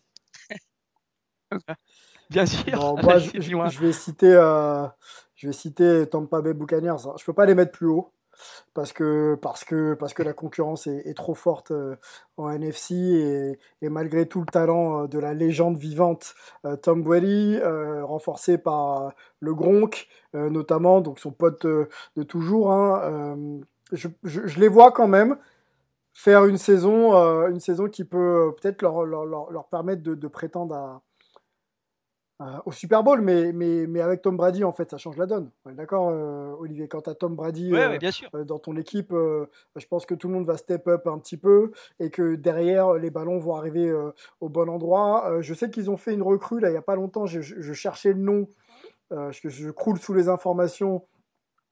Euh, mais je vais retrouver, bref, euh, qui euh, qui va potentiellement aussi upgrader un petit peu, un petit peu plus la qualité de cette équipe. Donc moi, je vois vraiment Tampa Bay Buccaneers. Alors Tampa Bay, je crois, l'an dernier, c'était une, une, équipe qui était, voilà, qui était qui était très bonne à la passe. qui courait peut-être un, un, peu moins. Maintenant, avec Tom Brady, je les vois pas courir mieux, mais je les vois être encore plus excellent à la passe et, euh, et, et, permettre un petit peu à tout le monde de, tu vois, de, de recevoir des ballons dans des bonnes conditions. Voilà. Mmh voilà pourquoi moi je les mets, bah oui, je les mets, bah, je les mets haut. bah, ça se tient parce que bon, il euh, y, a, y, a, y, a, quand même euh, Peter King, qui est la, la légende des, des, des, des, analystes NFL, qui les donne directement au Super Bowl cette année. Ah Donc euh, effectivement, il pourrait, il pourrait vraiment surprendre tout le monde. Euh, alors, est-ce que Brady a encore ça en lui? Est-ce que Gronk a encore ça en lui? C'est possible. Euh, derrière, comme tu dis, ils ont, ils ont en running back, ils ont, ils ont Fournette là qui vient d'arriver de, de voilà, Merci beaucoup. Ils ont McCoy qui. C'est lui qui cherchait Fournette. Ah qui lui aussi un peu vieux mais, qui peut aussi retrouver une seconde jeunesse dans, un bon environnement. Ils ont un petit jeune qui s'appelle Jones, qui, est, running back aussi, qui peut lui aussi amener de la profondeur en, jeu de course. Et puis, bah, surtout, ce qu'il faut pas oublier, parce que c'est important je pense encore plus cette année, c'est que euh, Bruce Arians, le, coach de, qui, qui, qui, attend sa deuxième année avec, Tampa, euh, c'est quelqu'un qui a des liens très très forts avec son quarterback. Donc si ça marche très bien avec Brady, s'ils arrivent à s'entendre, il euh, faut pas oublier qu'il a coaché notamment euh, Peter Manning au, Colts. Euh, donc donc c'est quelqu'un qui connaît euh, qui connaît bien euh, les, les, les, quarterbacks. Mhm. En plus, c'est un, un, coach qui adore prendre des risques. Euh, avec lui, il y a du spectacle. On sait qu'il va y avoir des jeux risqués. On va, il va essayer de, de faire des, des, jeux directement pour le touchdown. Donc, c'est vraiment une équipe à regarder. que ça marche ou que ça marche pas, il y aura, de l'action à, à Tampa Bay. Après, bah, Brady, il a, il a quand même le risque, c'est que si ça fonctionne pas, euh, ben il restera peut-être euh, le QB dont on dira qu'il a gagné tout ça grâce à grâce à Belichick. Donc euh, pour lui, c'est peut-être aussi une motivation. En plus, c'est se dire que s'il veut vraiment qu'on parle de lui comme le, plus grand de tous les temps, bah, gagner dans un autre contexte, ça sera vraiment bah, l'occasion de le. Olivier, est-ce qu'il a vraiment besoin de ça? Je sais qu'on en parle. sur, sur le comptoir des cafés, dans le métro, partout, quand on, on pense à, New England Patriots et maintenant les Tampa Bay Buccaneers et, Tom Brady. Est-ce qu'on a vraiment, est-ce qu'aujourd'hui on peut remettre en cause ce qu'il a fait et, quelle est la part de la réussite de, de, New England en fait, euh, euh, tu vois, versus l'implication des deux, des deux quoi. Les deux sont bah des géants, euh, Belichick et, sur le papier, il a rien à prouver. Après, il y, a, il y a, il y a toujours des coachs, euh, enfin des coachs, des, des, des fans, euh, des, même des journalistes qui vont dire euh, Brady, il était, il était là au bon moment et il a été le coach, le, le QB parfait pour ce système. Et, et peut-être que d'autres QB auraient pu faire ce qu'il a fait. Euh, même si derrière, il a eu des performances absolument incroyables qui font que ça reste quoi qu'il arrive, un des trois ou quatre plus grands QB de l'histoire justement, ça fera peut-être la différence. Euh, S'il gagne avec Tampa, euh, bah là peut-être que euh, définitivement il aura, il aura gagné son titre de plus grand QB de l'histoire. Bon. Et sans discussion possible à ce moment-là. Ok, ok, ok. Parce que avant ça, il y a discussion pour toi. Pour moi, il y a encore discussion. Il y a, encore des gens qui vont, qui vont parler de, Joe Montana. Il y a, il y a, encore des gens qui vont, euh, qui vont citer des, anciens QB euh, euh, des années 60, 70, etc. Donc, euh, il, peut y avoir encore discussion. Euh, moi, je, je, je, je, suis par exemple un grand fan de, de ce qu'a fait John Elway à une certaine époque. voilà, il y a, quand même un, petit groupe de, de Brett Favre aussi peut être dans la discussion. Il y a peut-être un, il y a un petit groupe de 4-5 QB dans lequel on peut dire que Brady est là. Il y a, il y a Peyton Manning qui est, qui, est, qui est là aussi. Mais c'est vrai que si Brady gagne deux super, enfin un Super Bowl avec un, un, coaching complètement différent. Il fera ce que même Joe Montana a pas fait parce que Joe Montana il a essayé de faire ça euh, bah, justement avec les Chiefs en fin de, en fin de carrière. Mmh. Il est allé en playoff mais il n'a pas gagné les Super Bowls. Si Brady le fait, ça sera vraiment le premier à, à gagner des Super Bowls avec deux systèmes complètement différents et, et à être là euh, pour prouver qu'il a été euh, le, le, plus grand. Quoi. Wow, l'exigence de la NFL et de ses stars, c'est incroyable. Hein. On a beau avoir fait tout ce que tout ce qu'a fait Tom Brady sur le sur le terrain et il faut encore lui demander de prouver quelque chose de différent par rapport à, à ses prédécesseurs. Mais c'est ce qui fait euh, la beauté du spectacle. Et lui, euh, je suis persuadé qu'il est, est, prêt à relever tous les défis vu que vu qu'il il en a un gros, euh, tout à fait. gros devant ah, lui. De ce point de vue-là, on... Ouais, ouais, tout à fait. Je pense que là, il est motivé comme jamais. Et pour lui, c'est, ça rajoute quelque chose qui, qui trouvait peut-être plus au patch, justement, hein. quelque chose que, pour le motiver encore plus que, que d'habitude, quoi. Yes. Favori NFC, euh, Olivier. Allez, ton favori pour cette saison? Euh, bah pour moi, le favori, ça va être, euh, bah, ça va être les Saints, les Saints, les New Orleans Saints, parce que parce que ben tout le monde annonce cette saison comme la dernière de, de Breeze, euh, la 20e euh, comme quarterback des, des, Saints, la 14e avec le coach Peyton. Euh, L'année dernière, il a été un petit peu blessé ils sont tombés dans un traquenard euh, sans nom euh, en playoff contre les Vikings, alors que tout le monde s'attendait à ce qu'ils aillent au bout. Euh, donc cette année, ben, on a un peu l'impression que, que Breeze va tout faire pour pour gagner le Super Bowl, pour terminer en beauté sa carrière. en plus, bah, ils, ont, ils ont essayé d'être, d'étoffer un petit peu l'équipe, notamment en receveur avec, avec Sanders qui arrive des 49ers. Mhm. ils ont Thomas qui sera toujours là. Il y a Cook en, en tight end qui est, qui est meilleur chaque année. Donc il y a vraiment une équipe très solide partout. Euh, et puis, ben voilà, tout le monde se dit, allez, on va gagner la dernière pour Breeze, euh, pour, pour, pour qu'il ait une, une, bague de plus et, et qu'il finisse cette carrière euh, au, sommet, comme, comme on, l'espère tous quand on a, quand on a ce niveau-là. Quoi. Donc pour moi, c'est les favoris parce qu'ils ont peut-être ce, ce, supplément de motivation qui peut faire la différence au final. Ok, ok, ok, ok. bon, moi, je suis toujours un peu déçu euh, par les Sens, mais euh, effectivement, je pense que là, ils ont réuni pas mal de, pas mal de points pour essayer de figurer en fait en post-season et, surtout garder leur niveau, euh, ce, qui, ce qui leur permettra peut-être de prétendre à quelque chose. Moi, l'an dernier, tu vois, je les ai pas sentis ultra réguliers. Alors, c'est pas l'équipe que je regarde le plus, hein, je vais pas, je, vais pas te mentir, mais parce qu'ils me déçoivent souvent. Je sais que les Saints par rapport à ce qu'ils peuvent engager comme ambition euh, au départ de saison, ça va jamais, euh, même dans le jeu, tu vois, ça va jamais vraiment euh, être d'une efficacité implacable pour que en post-season ça puisse faire la diff. Voilà. Donc après ils ont gardé leurs vétérans, comme tu le dis, donc ça, ça peut peut-être quand même être un gage de de sérénité, mais mais bon, il faudra voir. Moi, je leur vois, je leur vois quand même les 49ers devant. je vois les 49ers euh, euh, devant. Bon, Jimmy euh, Garoppolo, c'est pas le meilleur QB de, de l'histoire et encore peut-être pas de la saison, mais il est peut-être dans le top, dans bord top 5, top 6, on va dire, parce que le, le, poste, mm-hmm. le poste est quand même ultra, ultra dense.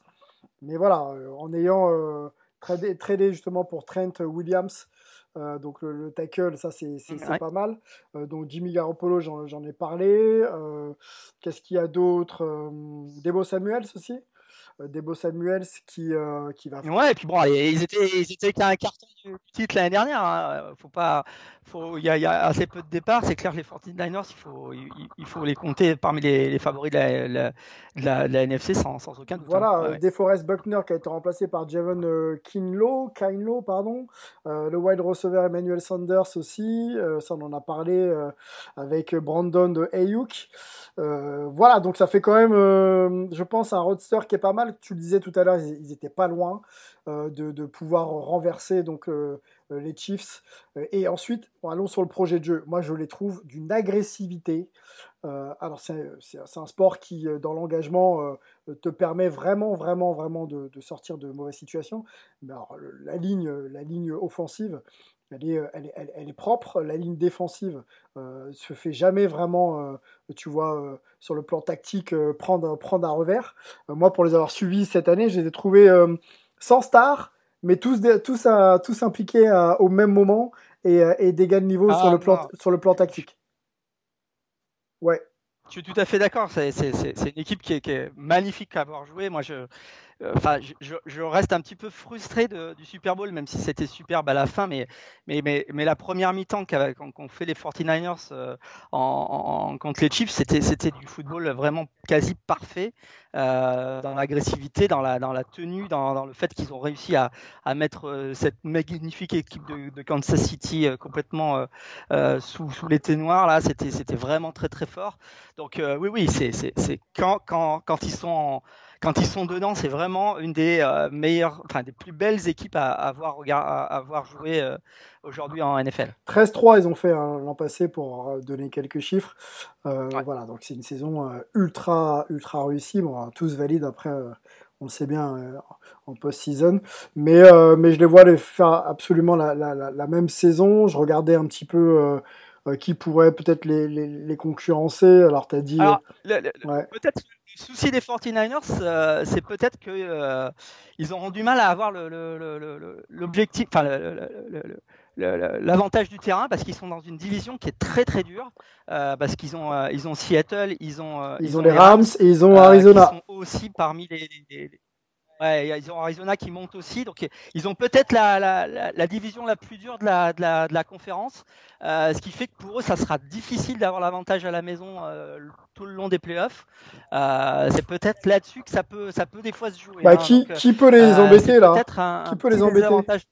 Qui peut les embêter Les Rams plus hein? Non, moi j'ai l'impression que. Bah, dans leur division, pratiquement tout le monde, pour le coup. Euh, moi, je mettrais plutôt Seattle euh, dans, dans, dans, en numéro 2 de la, de la, de la, division, parce que, parce que Russell Wilson, parce que c'est une équipe qui, euh, qui elle aussi, a une agressivité, a, une énergie qui est, qui est vraiment intéressante. Mmh. mais, mais, mais, mais, quelque part, n'importe laquelle des quatre peut, peut espérer gagner la division parce que parce que les Rams sont toujours là euh, et, les Cardinals c'est vraiment une des équipes qui monte. Alors c'est peut-être pas dès cette année, mais euh, mais c'est une équipe qui est plutôt en, progrès quoi. Donc euh, c'est c'est vraiment une division très difficile. Ok, on va rappeler. Euh, bon, vous êtes au courant hein, ceux qui suivent la, la, NFL. On va rappeler donc la NFC West. Euh, Seattle, 49ers, les Rams et les Cardinals.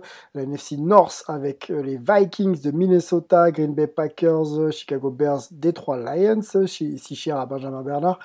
Euh, NFC South, euh, Tampa Bay Buccaneers de Tom Carolina Panthers, New Orleans Saints, Atlanta Falcons, la NFC East avec euh, les Giants, les Cowboys, les Washington Redskins, qui ne s'appellent plus Washington Redskins, mais Washington. c'est Washington Football Team. Football Team, voilà. en attendant l'instant. Merci, merci Olivier. en attendant, c'est vrai que c'est provisoire et euh, les Philadelphia Eagles. Est-ce qu'il y a une équipe que tu voudrais mentionner peut-être euh, dans toutes celles-ci? Euh, Moi, je pense que les, Rams vont essayer de se racheter. La saison d'après Super Bowl n'avait pas été bonne. Donc, il, va falloir se, il va falloir se racheter. Et, et, dans la progression de cette équipe, il est important que cette saison-là qui vienne, voilà, vienne contrecarrer celle d'avant pour montrer que, voilà, que l'équipe est en progression ils ont un nouveau logo, une nouvelle identité euh, visuelle, donc il y a peut-être euh, envie de faire honneur à, leur nouvelle couleur.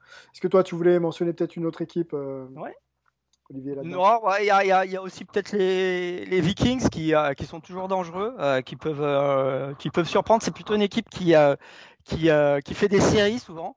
Euh, qui gagnent beaucoup et puis euh, d'un seul coup ils ont des trous d'air. Euh, mais s'ils deviennent chauds au niveau des playoffs, l'année dernière ils ont failli faire le coup d'ailleurs, ils peuvent être dangereux donc à surveiller du côté de Minnesota. Ok. pam pam pam. je voulais, je voulais, je voulais, je voulais. on n'a pas préparé, mais te demander peut-être sur cette conférence donc la NFC Team, euh, quel pourrait être le meilleur joueur? Comme ça, on va, on va le confronter à, on va le confronter à l'IFC un petit peu plus tard. Là, je te prends un peu euh, à froid comme ça. ouais, tu me prends un petit peu à dépourvu. Ouais. Euh, le meilleur joueur de la conférence. Compliqué. Hein.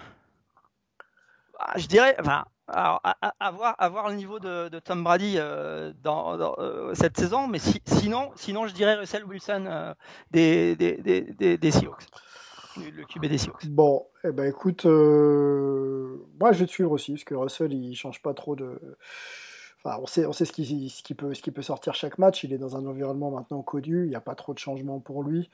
donc, si pas de blessure et, et s'il gère tous les aspects autres Covid, machin, chouette bidule et que ça se passe bien pour lui, euh, ça devrait ouais, être Russell Wilson. Euh, après, euh, faut voir, Dak Prescott aussi, il a quand même beaucoup de choses à montrer. Je crois qu'il a été signé pour un an.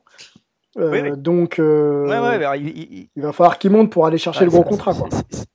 Voilà, c'est ça. Est-ce qu'il est va monter au niveau où on, l'attend? Bah, ça, ça c'est peut-être l'année où il va, où il va prouver ou prouver l'inverse, mais euh, c'est vraiment un, joueur à regarder cette, saison. il, sera, il sera attendu. On sait que le board de, de nos amis de Dallas, ils sont, ils sont plutôt exigeants aussi, donc euh, à voir. IFC, allons-y. Très, très ouais, très, très, les, la famille. IFC, on y va, euh, Olivier, underdog, favori, puis. Ah bah, alors, underdog, ça va, ça va personne qui me connaît, mais, euh, mais bon, je suis un petit peu obligé cette année. Je, je, je, vois bien les Bills en, underdogs parce que, parce que cette année, euh, ils ont mis les moyens pour, pour peut-être passer un cap. Alors déjà, ils bénéficient du départ de Brady, euh, en NFC pour, pour leur division. Donc ils, deviennent de facto les, les favoris de la, de la FC East.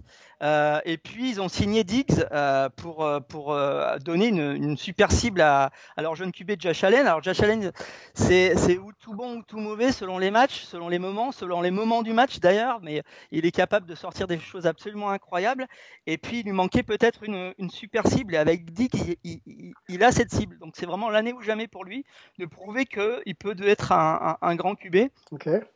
En plus, bon, il y a, y a, Singletary euh, comme running back qui, est, euh, qui l'année dernière a fait une, saison absolument extraordinaire euh, comme, comme première saison euh, de, de, de, starter running back, qui est vraiment un, running super intéressant parce que il, il, il, court très vite, il attrape aussi beaucoup de passes, donc il est très très polyvalent, il est très intéressant à voir jouer, c'est vraiment euh, un, un, un, joueur vraiment euh, génial à, à, voir jouer. Ouais. Et euh, bah, derrière, il y a une super défense. C'est-à-dire que la, les, les, Bills, c'est quand même peut-être la meilleure défense ou une des deux ou trois meilleures défenses de la ligue.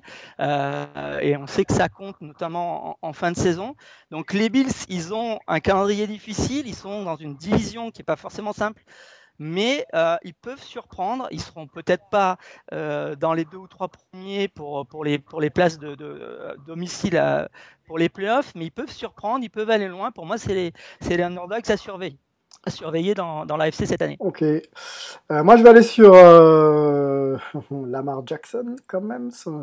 C'est les, Ravens de Baltimore. Je pense, enfin, j'espère voilà, on va, faire un petit peu de, projection, que, euh, que la défaite euh, face aux Titans, euh, donc en post-season hier, l'année dernière, pardon, a marqué un peu. alors ok, on peut marcher avec le talent, mais, il faut pouvoir gagner les matchs qui comptent.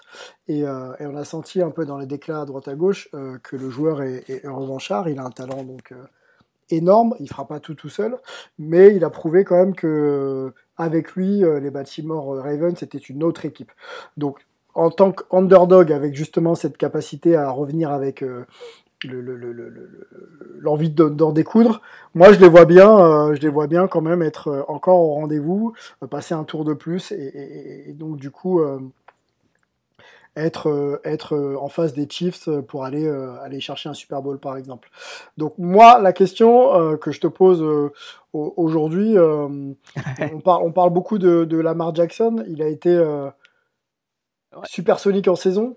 Euh, est-ce que euh, c'est pas, c'est pas, c'est pas malheureusement qu'un super joueur de, de, saison régulière? Et est-ce qu'il va pouvoir, sur les matchs qui comptent, quand même être le joueur qu'on attend, quoi? Ah, pour moi, il est aujourd'hui, euh, il est dans les deux ou trois meilleurs joueurs de la ligue. Hein. Euh, euh tout à l'heure, tu me demandais le meilleur joueur de la NFC. J'étais un petit peu prêt pour lui parce que je trouve que en NFC, il y a peut-être des effectifs, mais il n'y a pas forcément autant de très grands joueurs qu'en que, que AFC. En AFC, euh, des, euh, des, Lamar Jackson, des, des, des Mahomes, des, des, des, même des Dishon Watson. Euh, il y, a, y, a, vraiment, vraiment des, des, très très bons joueurs, des joueurs qui, qui, qui, qui, peuvent vraiment faire basculer des matchs à eux tout seuls. Lamar Jackson, il en fait partie. Pour moi, il n'y a pas de raison qu'il euh, ne gagne pas derrière en playoff. L'année dernière, il a été surpris par Tennessee. C'est vrai que Tennessee était, était brûlant là, à, la, à, la, fin de saison, mais, mmh.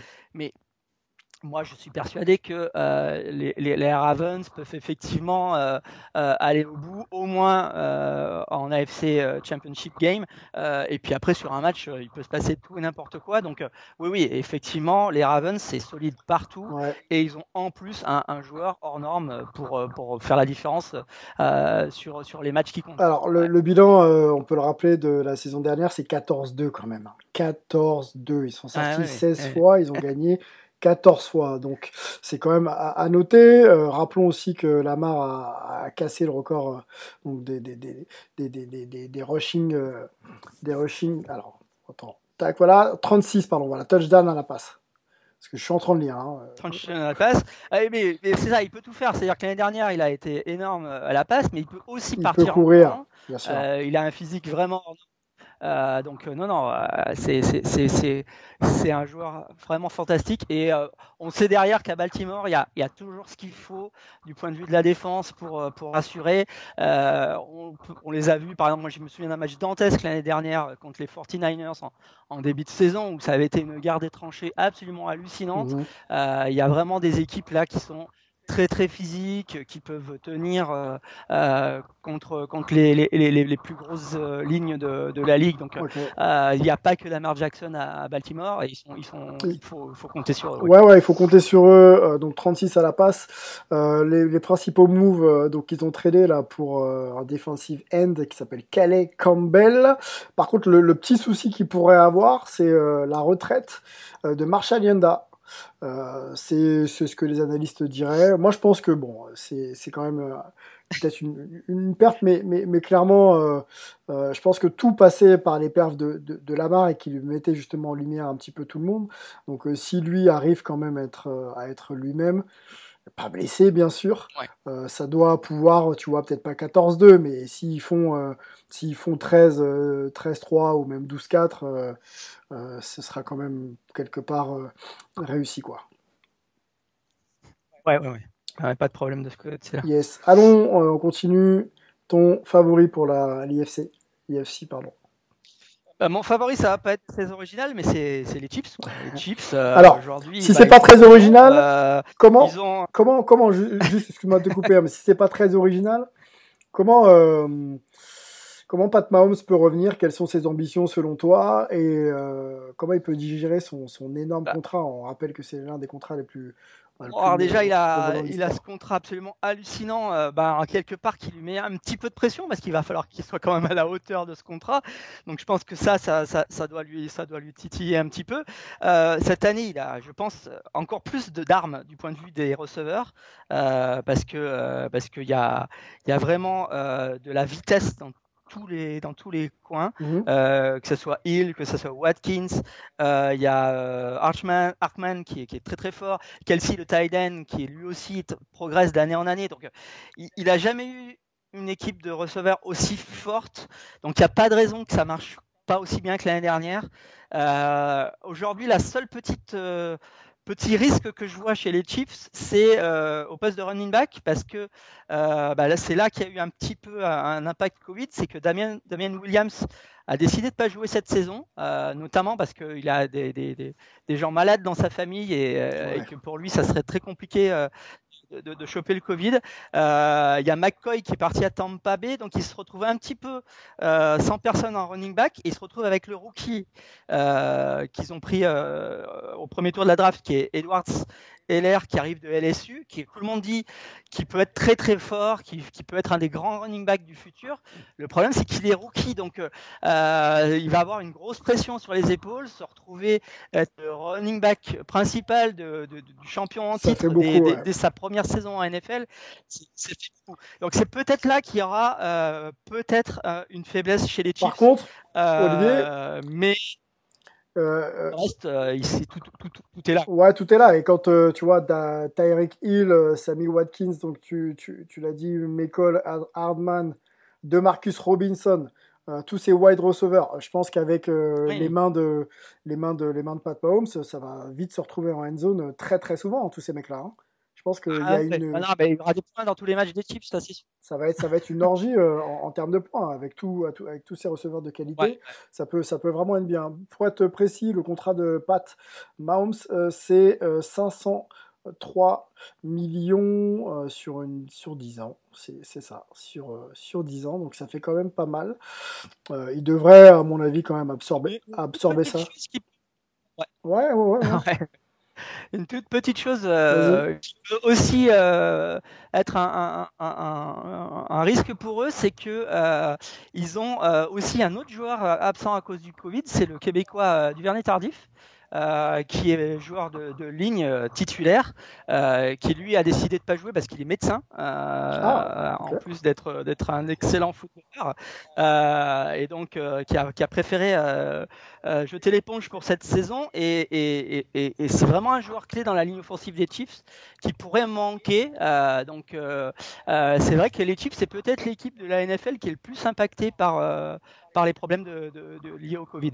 Bon, bah en espérant qu'il puisse quand même être performant. Alors ça va être une variable, hein, le, le, le, Covid, parce que c'est encore là, hein, j'apprends rien à personne, et que, et que les effectifs vont peut-être être chamboulés de semaine en semaine.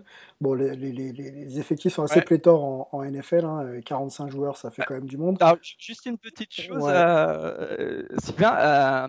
D'ailleurs, j'ai dit une petite bêtise parce que bon, c'est les Chiefs qui commencent là, des, des jeudis soirs, en plus avec un match vraiment très intéressant contre contre Houston. Euh, il y aura du monde. Euh, je vous ai dit tout à l'heure qu'il y aurait personne, mais en fait, il y aura du monde parce que les Chiefs font partie des équipes qui ont, qui ont possibilité d'avoir des, des, des, supporters. Il devrait y avoir jusqu'à 16 000 personnes à, à Arrowhead euh, jeudi soir. Donc, c'est aussi peut-être un, petit avantage pour, pour Kansas City. Hum, quand tu t'appelles les Chiefs avec le, roster que tu as et que tu joues à, à domicile avec 16 000, oui, c'est un, un, bel avantage quand tu sais que d'autres n'auront pas la chance peut-être d'accueillir euh, le public. Ouais, non, mais ça, c'est de toute façon, euh, pour moi, Olivier, hein, c'est l'équité là, c'est compliqué. Hein. Franchement, l'équité, quand tu sais ce qu'apporte le public dans les sports US et et surtout dans des stades de, de, de, 40, de 50, de 60 000 personnes, euh, t'as personne pour te pousser, pour t'amener, même si on sait que les mecs savent faire, quand il faut aller chercher un point, un centimètre ou un down, etc. Bon, si t'as pas ton public, c'est, ça va être différent. On va voir, on va voir, mais bon, de toute façon, on n'a pas le choix. Euh, juste pour resituer un petit peu avant d'aller euh, te donner mon favori, mais en fait, c'est, je crois qu'on a, on a, on a un peu le même par la force des choses. Euh, les Chiefs vont avec avec Pat Mahomes à sa tête vouloir confirmer. je pense surtout qu'en regardant un petit peu la concurrence, la concurrence n'est pas, pas armée. Voilà, la concurrence n'est pas armée. Peut-être les, les, Titans de d'Eric Henry euh, éventuellement. Euh, après, euh, j'aime bien Auckland. Moi, je suis un mec d'Auckland, alors j'aime bien les, les, Raiders aussi. Mais tout ça, ça part un petit peu trop loin. Tiens, parlons de, de New England Patriots. Cam Newton à la place de, de Tom Brady, qui a forte fort approuvé à Cam Newton qui a été signé pour le quasiment le salaire minimum. Alors, quand tu vois Pat Mahomes faire des chiffres euh, euh, comme ça, ça doit un peu lui foutre les nerfs. Donc euh, peut-être que eux, avec ouais. Belichick, ils vont quand même essayer, tu vois, de, de, faire quelque chose, mais de là être favori. Bah, ça va être intéressant. Ça va être intéressant. Cam Newton, c'est un QB qui va être revanchard avec Belichick aussi. ça, ça, va être intéressant. Ça va être, c'est vraiment une division intéressante parce que tout à l'heure j'ai parlé des Bills, les Patriots, il faut quand même compter sur eux évidemment même si peut-être en défense, ça risque d'être un petit peu plus compliqué. Euh, mais il y a aussi euh, bah, les, les, les, les, Dolphins qui sont une équipe qui monte et qui ont le, leur nouveau QB, euh, Tua, qui arrive de, de, de, Alabama, qui, qui, qui, peut être aussi un, un grand de demain. Mhm. Euh, et même du côté des, euh, des, des Jets, ils ont, c'est une équipe qui monte, qui a aussi un excellent jeune QB. donc c'est vraiment une division très ouverte alors qu'elle a été dominée pendant pratiquement 20 ans par les Patriots et ça redevient une division très très ouverte où il peut se passer plein de choses. Donc c'est vraiment à surveiller de, ce côté-là. Euh, et puis parmi les autres équipes dont on n'a pas parlé, bon, tu parlais de Tennessee, ouais. il faut pas oublier Houston aussi. Euh, je pense que euh, Sean Watson a montré des trucs absolument extraordinaires en, en playoff l'année dernière. Euh, et, et, et, vraiment, euh, si, si vous avez des problèmes de sommeil jeudi soir, n'hésitez pas à aller regarder Houston, Kansas, parce que ça va être un, un, très gros match pour commencer la saison. Ton MVP, allez, on va prendre les deux confs pour pas te pas trop te chambouler. Le MVP de la saison pour toi. allez. Bah, le MVP de la saison, théoriquement, ça devrait être encore Mahomes parce que ben, parce que parce qu'aujourd'hui, c'est quand même euh, c'est quand même la la la, la voilà, c'est c'est le joueur star euh, de la ligue. Euh, et c'est ce qui se fait de mieux, euh, jusqu'à preuve du contraire, on va dire. Donc, jusqu'à preuve du contraire, c'est mon, c'est mon favori pour être le, le MVP de, de, la ligue cette année. Ouais. Ok, moi je vais aller, c'est, c'est choix de cœur. Hein. J'aime beaucoup le, Lamar Jackson et je vais le remettre. Je, je, vais le mettre, je vais le remettre en, MVP. Donc, ce serait, euh, ce serait le back-to-back pour lui. c'est complètement c'est assez difficile à réaliser, hein, mais euh, je pense que il a, il a encore des choses à, prouver. Surtout, il a une marge de progression. Et, dans son duel avec euh, avec Mahomes, euh, qui va, à mon avis, alimenter toute la saison, va peut-être essayer de voilà de maintenir un niveau, lui permettre de maintenir un niveau important. Voilà, voilà. autre question, tiens, Olivier, avant, avant d'en finir sur cette petite preview. Cincinnati Bengals, Joe Burrow, est-ce que tu penses Donc QB qui vient de, de, LSU. Moi j'ai très très hâte de le voir. Bah moi aussi. Moi aussi. Moi j'ai très très hâte de le voir jouer. parce que il m'a fait tellement plaisir l'année dernière à LSU. J'ai vu des matchs absolument incroyables. Il a montré une maturité, une précision, une classe qu'on voit qu'on voit quand même pas souvent. donc j'ai vraiment hâte de le voir jouer. Alors pour les Bengals, ça sera pas forcément euh, évident euh, cette saison. C'est pas une des grosses équipes, une des équipes favorites, mais mais, mais j'ai vraiment hâte de, de, de, le voir sur un terrain pour voir euh, voir ce que ça va donner et bah, voir si ça va être une des grandes stars de la de la NFL des années 2020. Il est il est annoncé titulaire starter. Bon bah quand on prend un numéro 1 de draft, c'est pour le faire jouer, ça c'est sûr. sans parler d'impact sur la NFL, est-ce que tu penses Là, dans l'IFC North, hein, Baltimore Ravens, on en a parlé, les Steelers de Pittsburgh, euh, Cleveland Browns et donc les Cincinnati Bengals. Est-ce que tu penses qu'il peut euh, chambouler la, hiérarchie de cette, euh, cette division? Ou c'est encore un peu. Euh, bah, pour moi, aujourd'hui, Baltimore est au-dessus. Euh, pour moi, Baltimore est au-dessus quand même dans la division. Les Steelers devraient être aussi pas mal parce que Big Ben sera là. Parce que l'année dernière, il était, il était blessé. Donc, euh, Big Ben, c'est quand même, quand même pas n'importe qui et il peut encore montrer des belles choses. Donc, pour les Bengals, c'est ça, ça, ça, risque quand même d'être un petit peu juste de, de, lutter pour la, pour la première place. Après, avec cette équipe qualifiée, ils peuvent ils peuvent peut-être gratter euh, une petite, euh, une petite wildcard en, fin de saison, on ne sait jamais.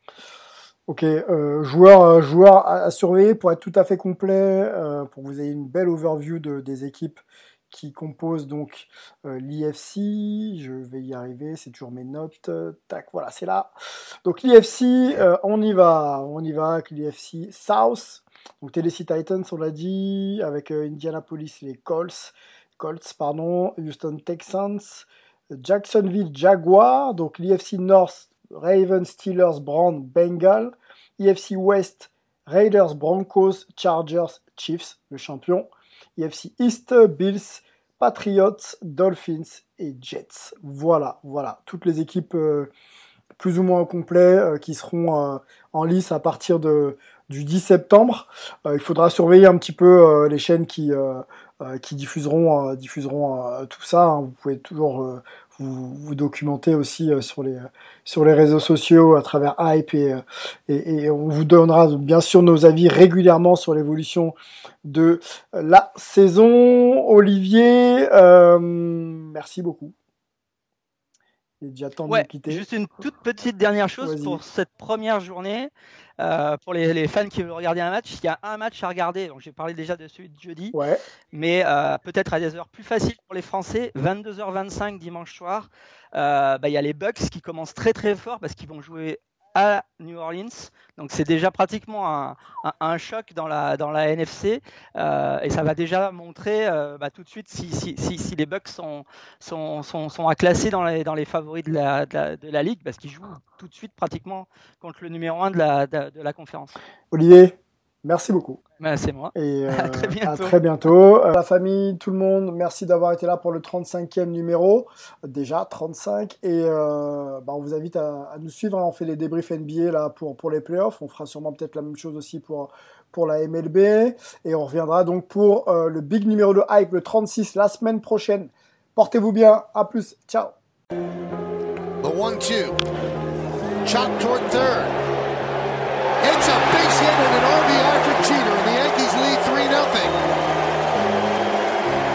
And they toss that ball into the Yankee dugout in case it's his last one.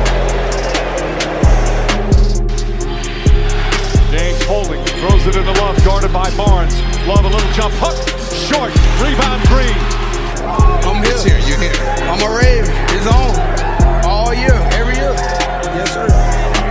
The greatest quarterback, Tom Brady.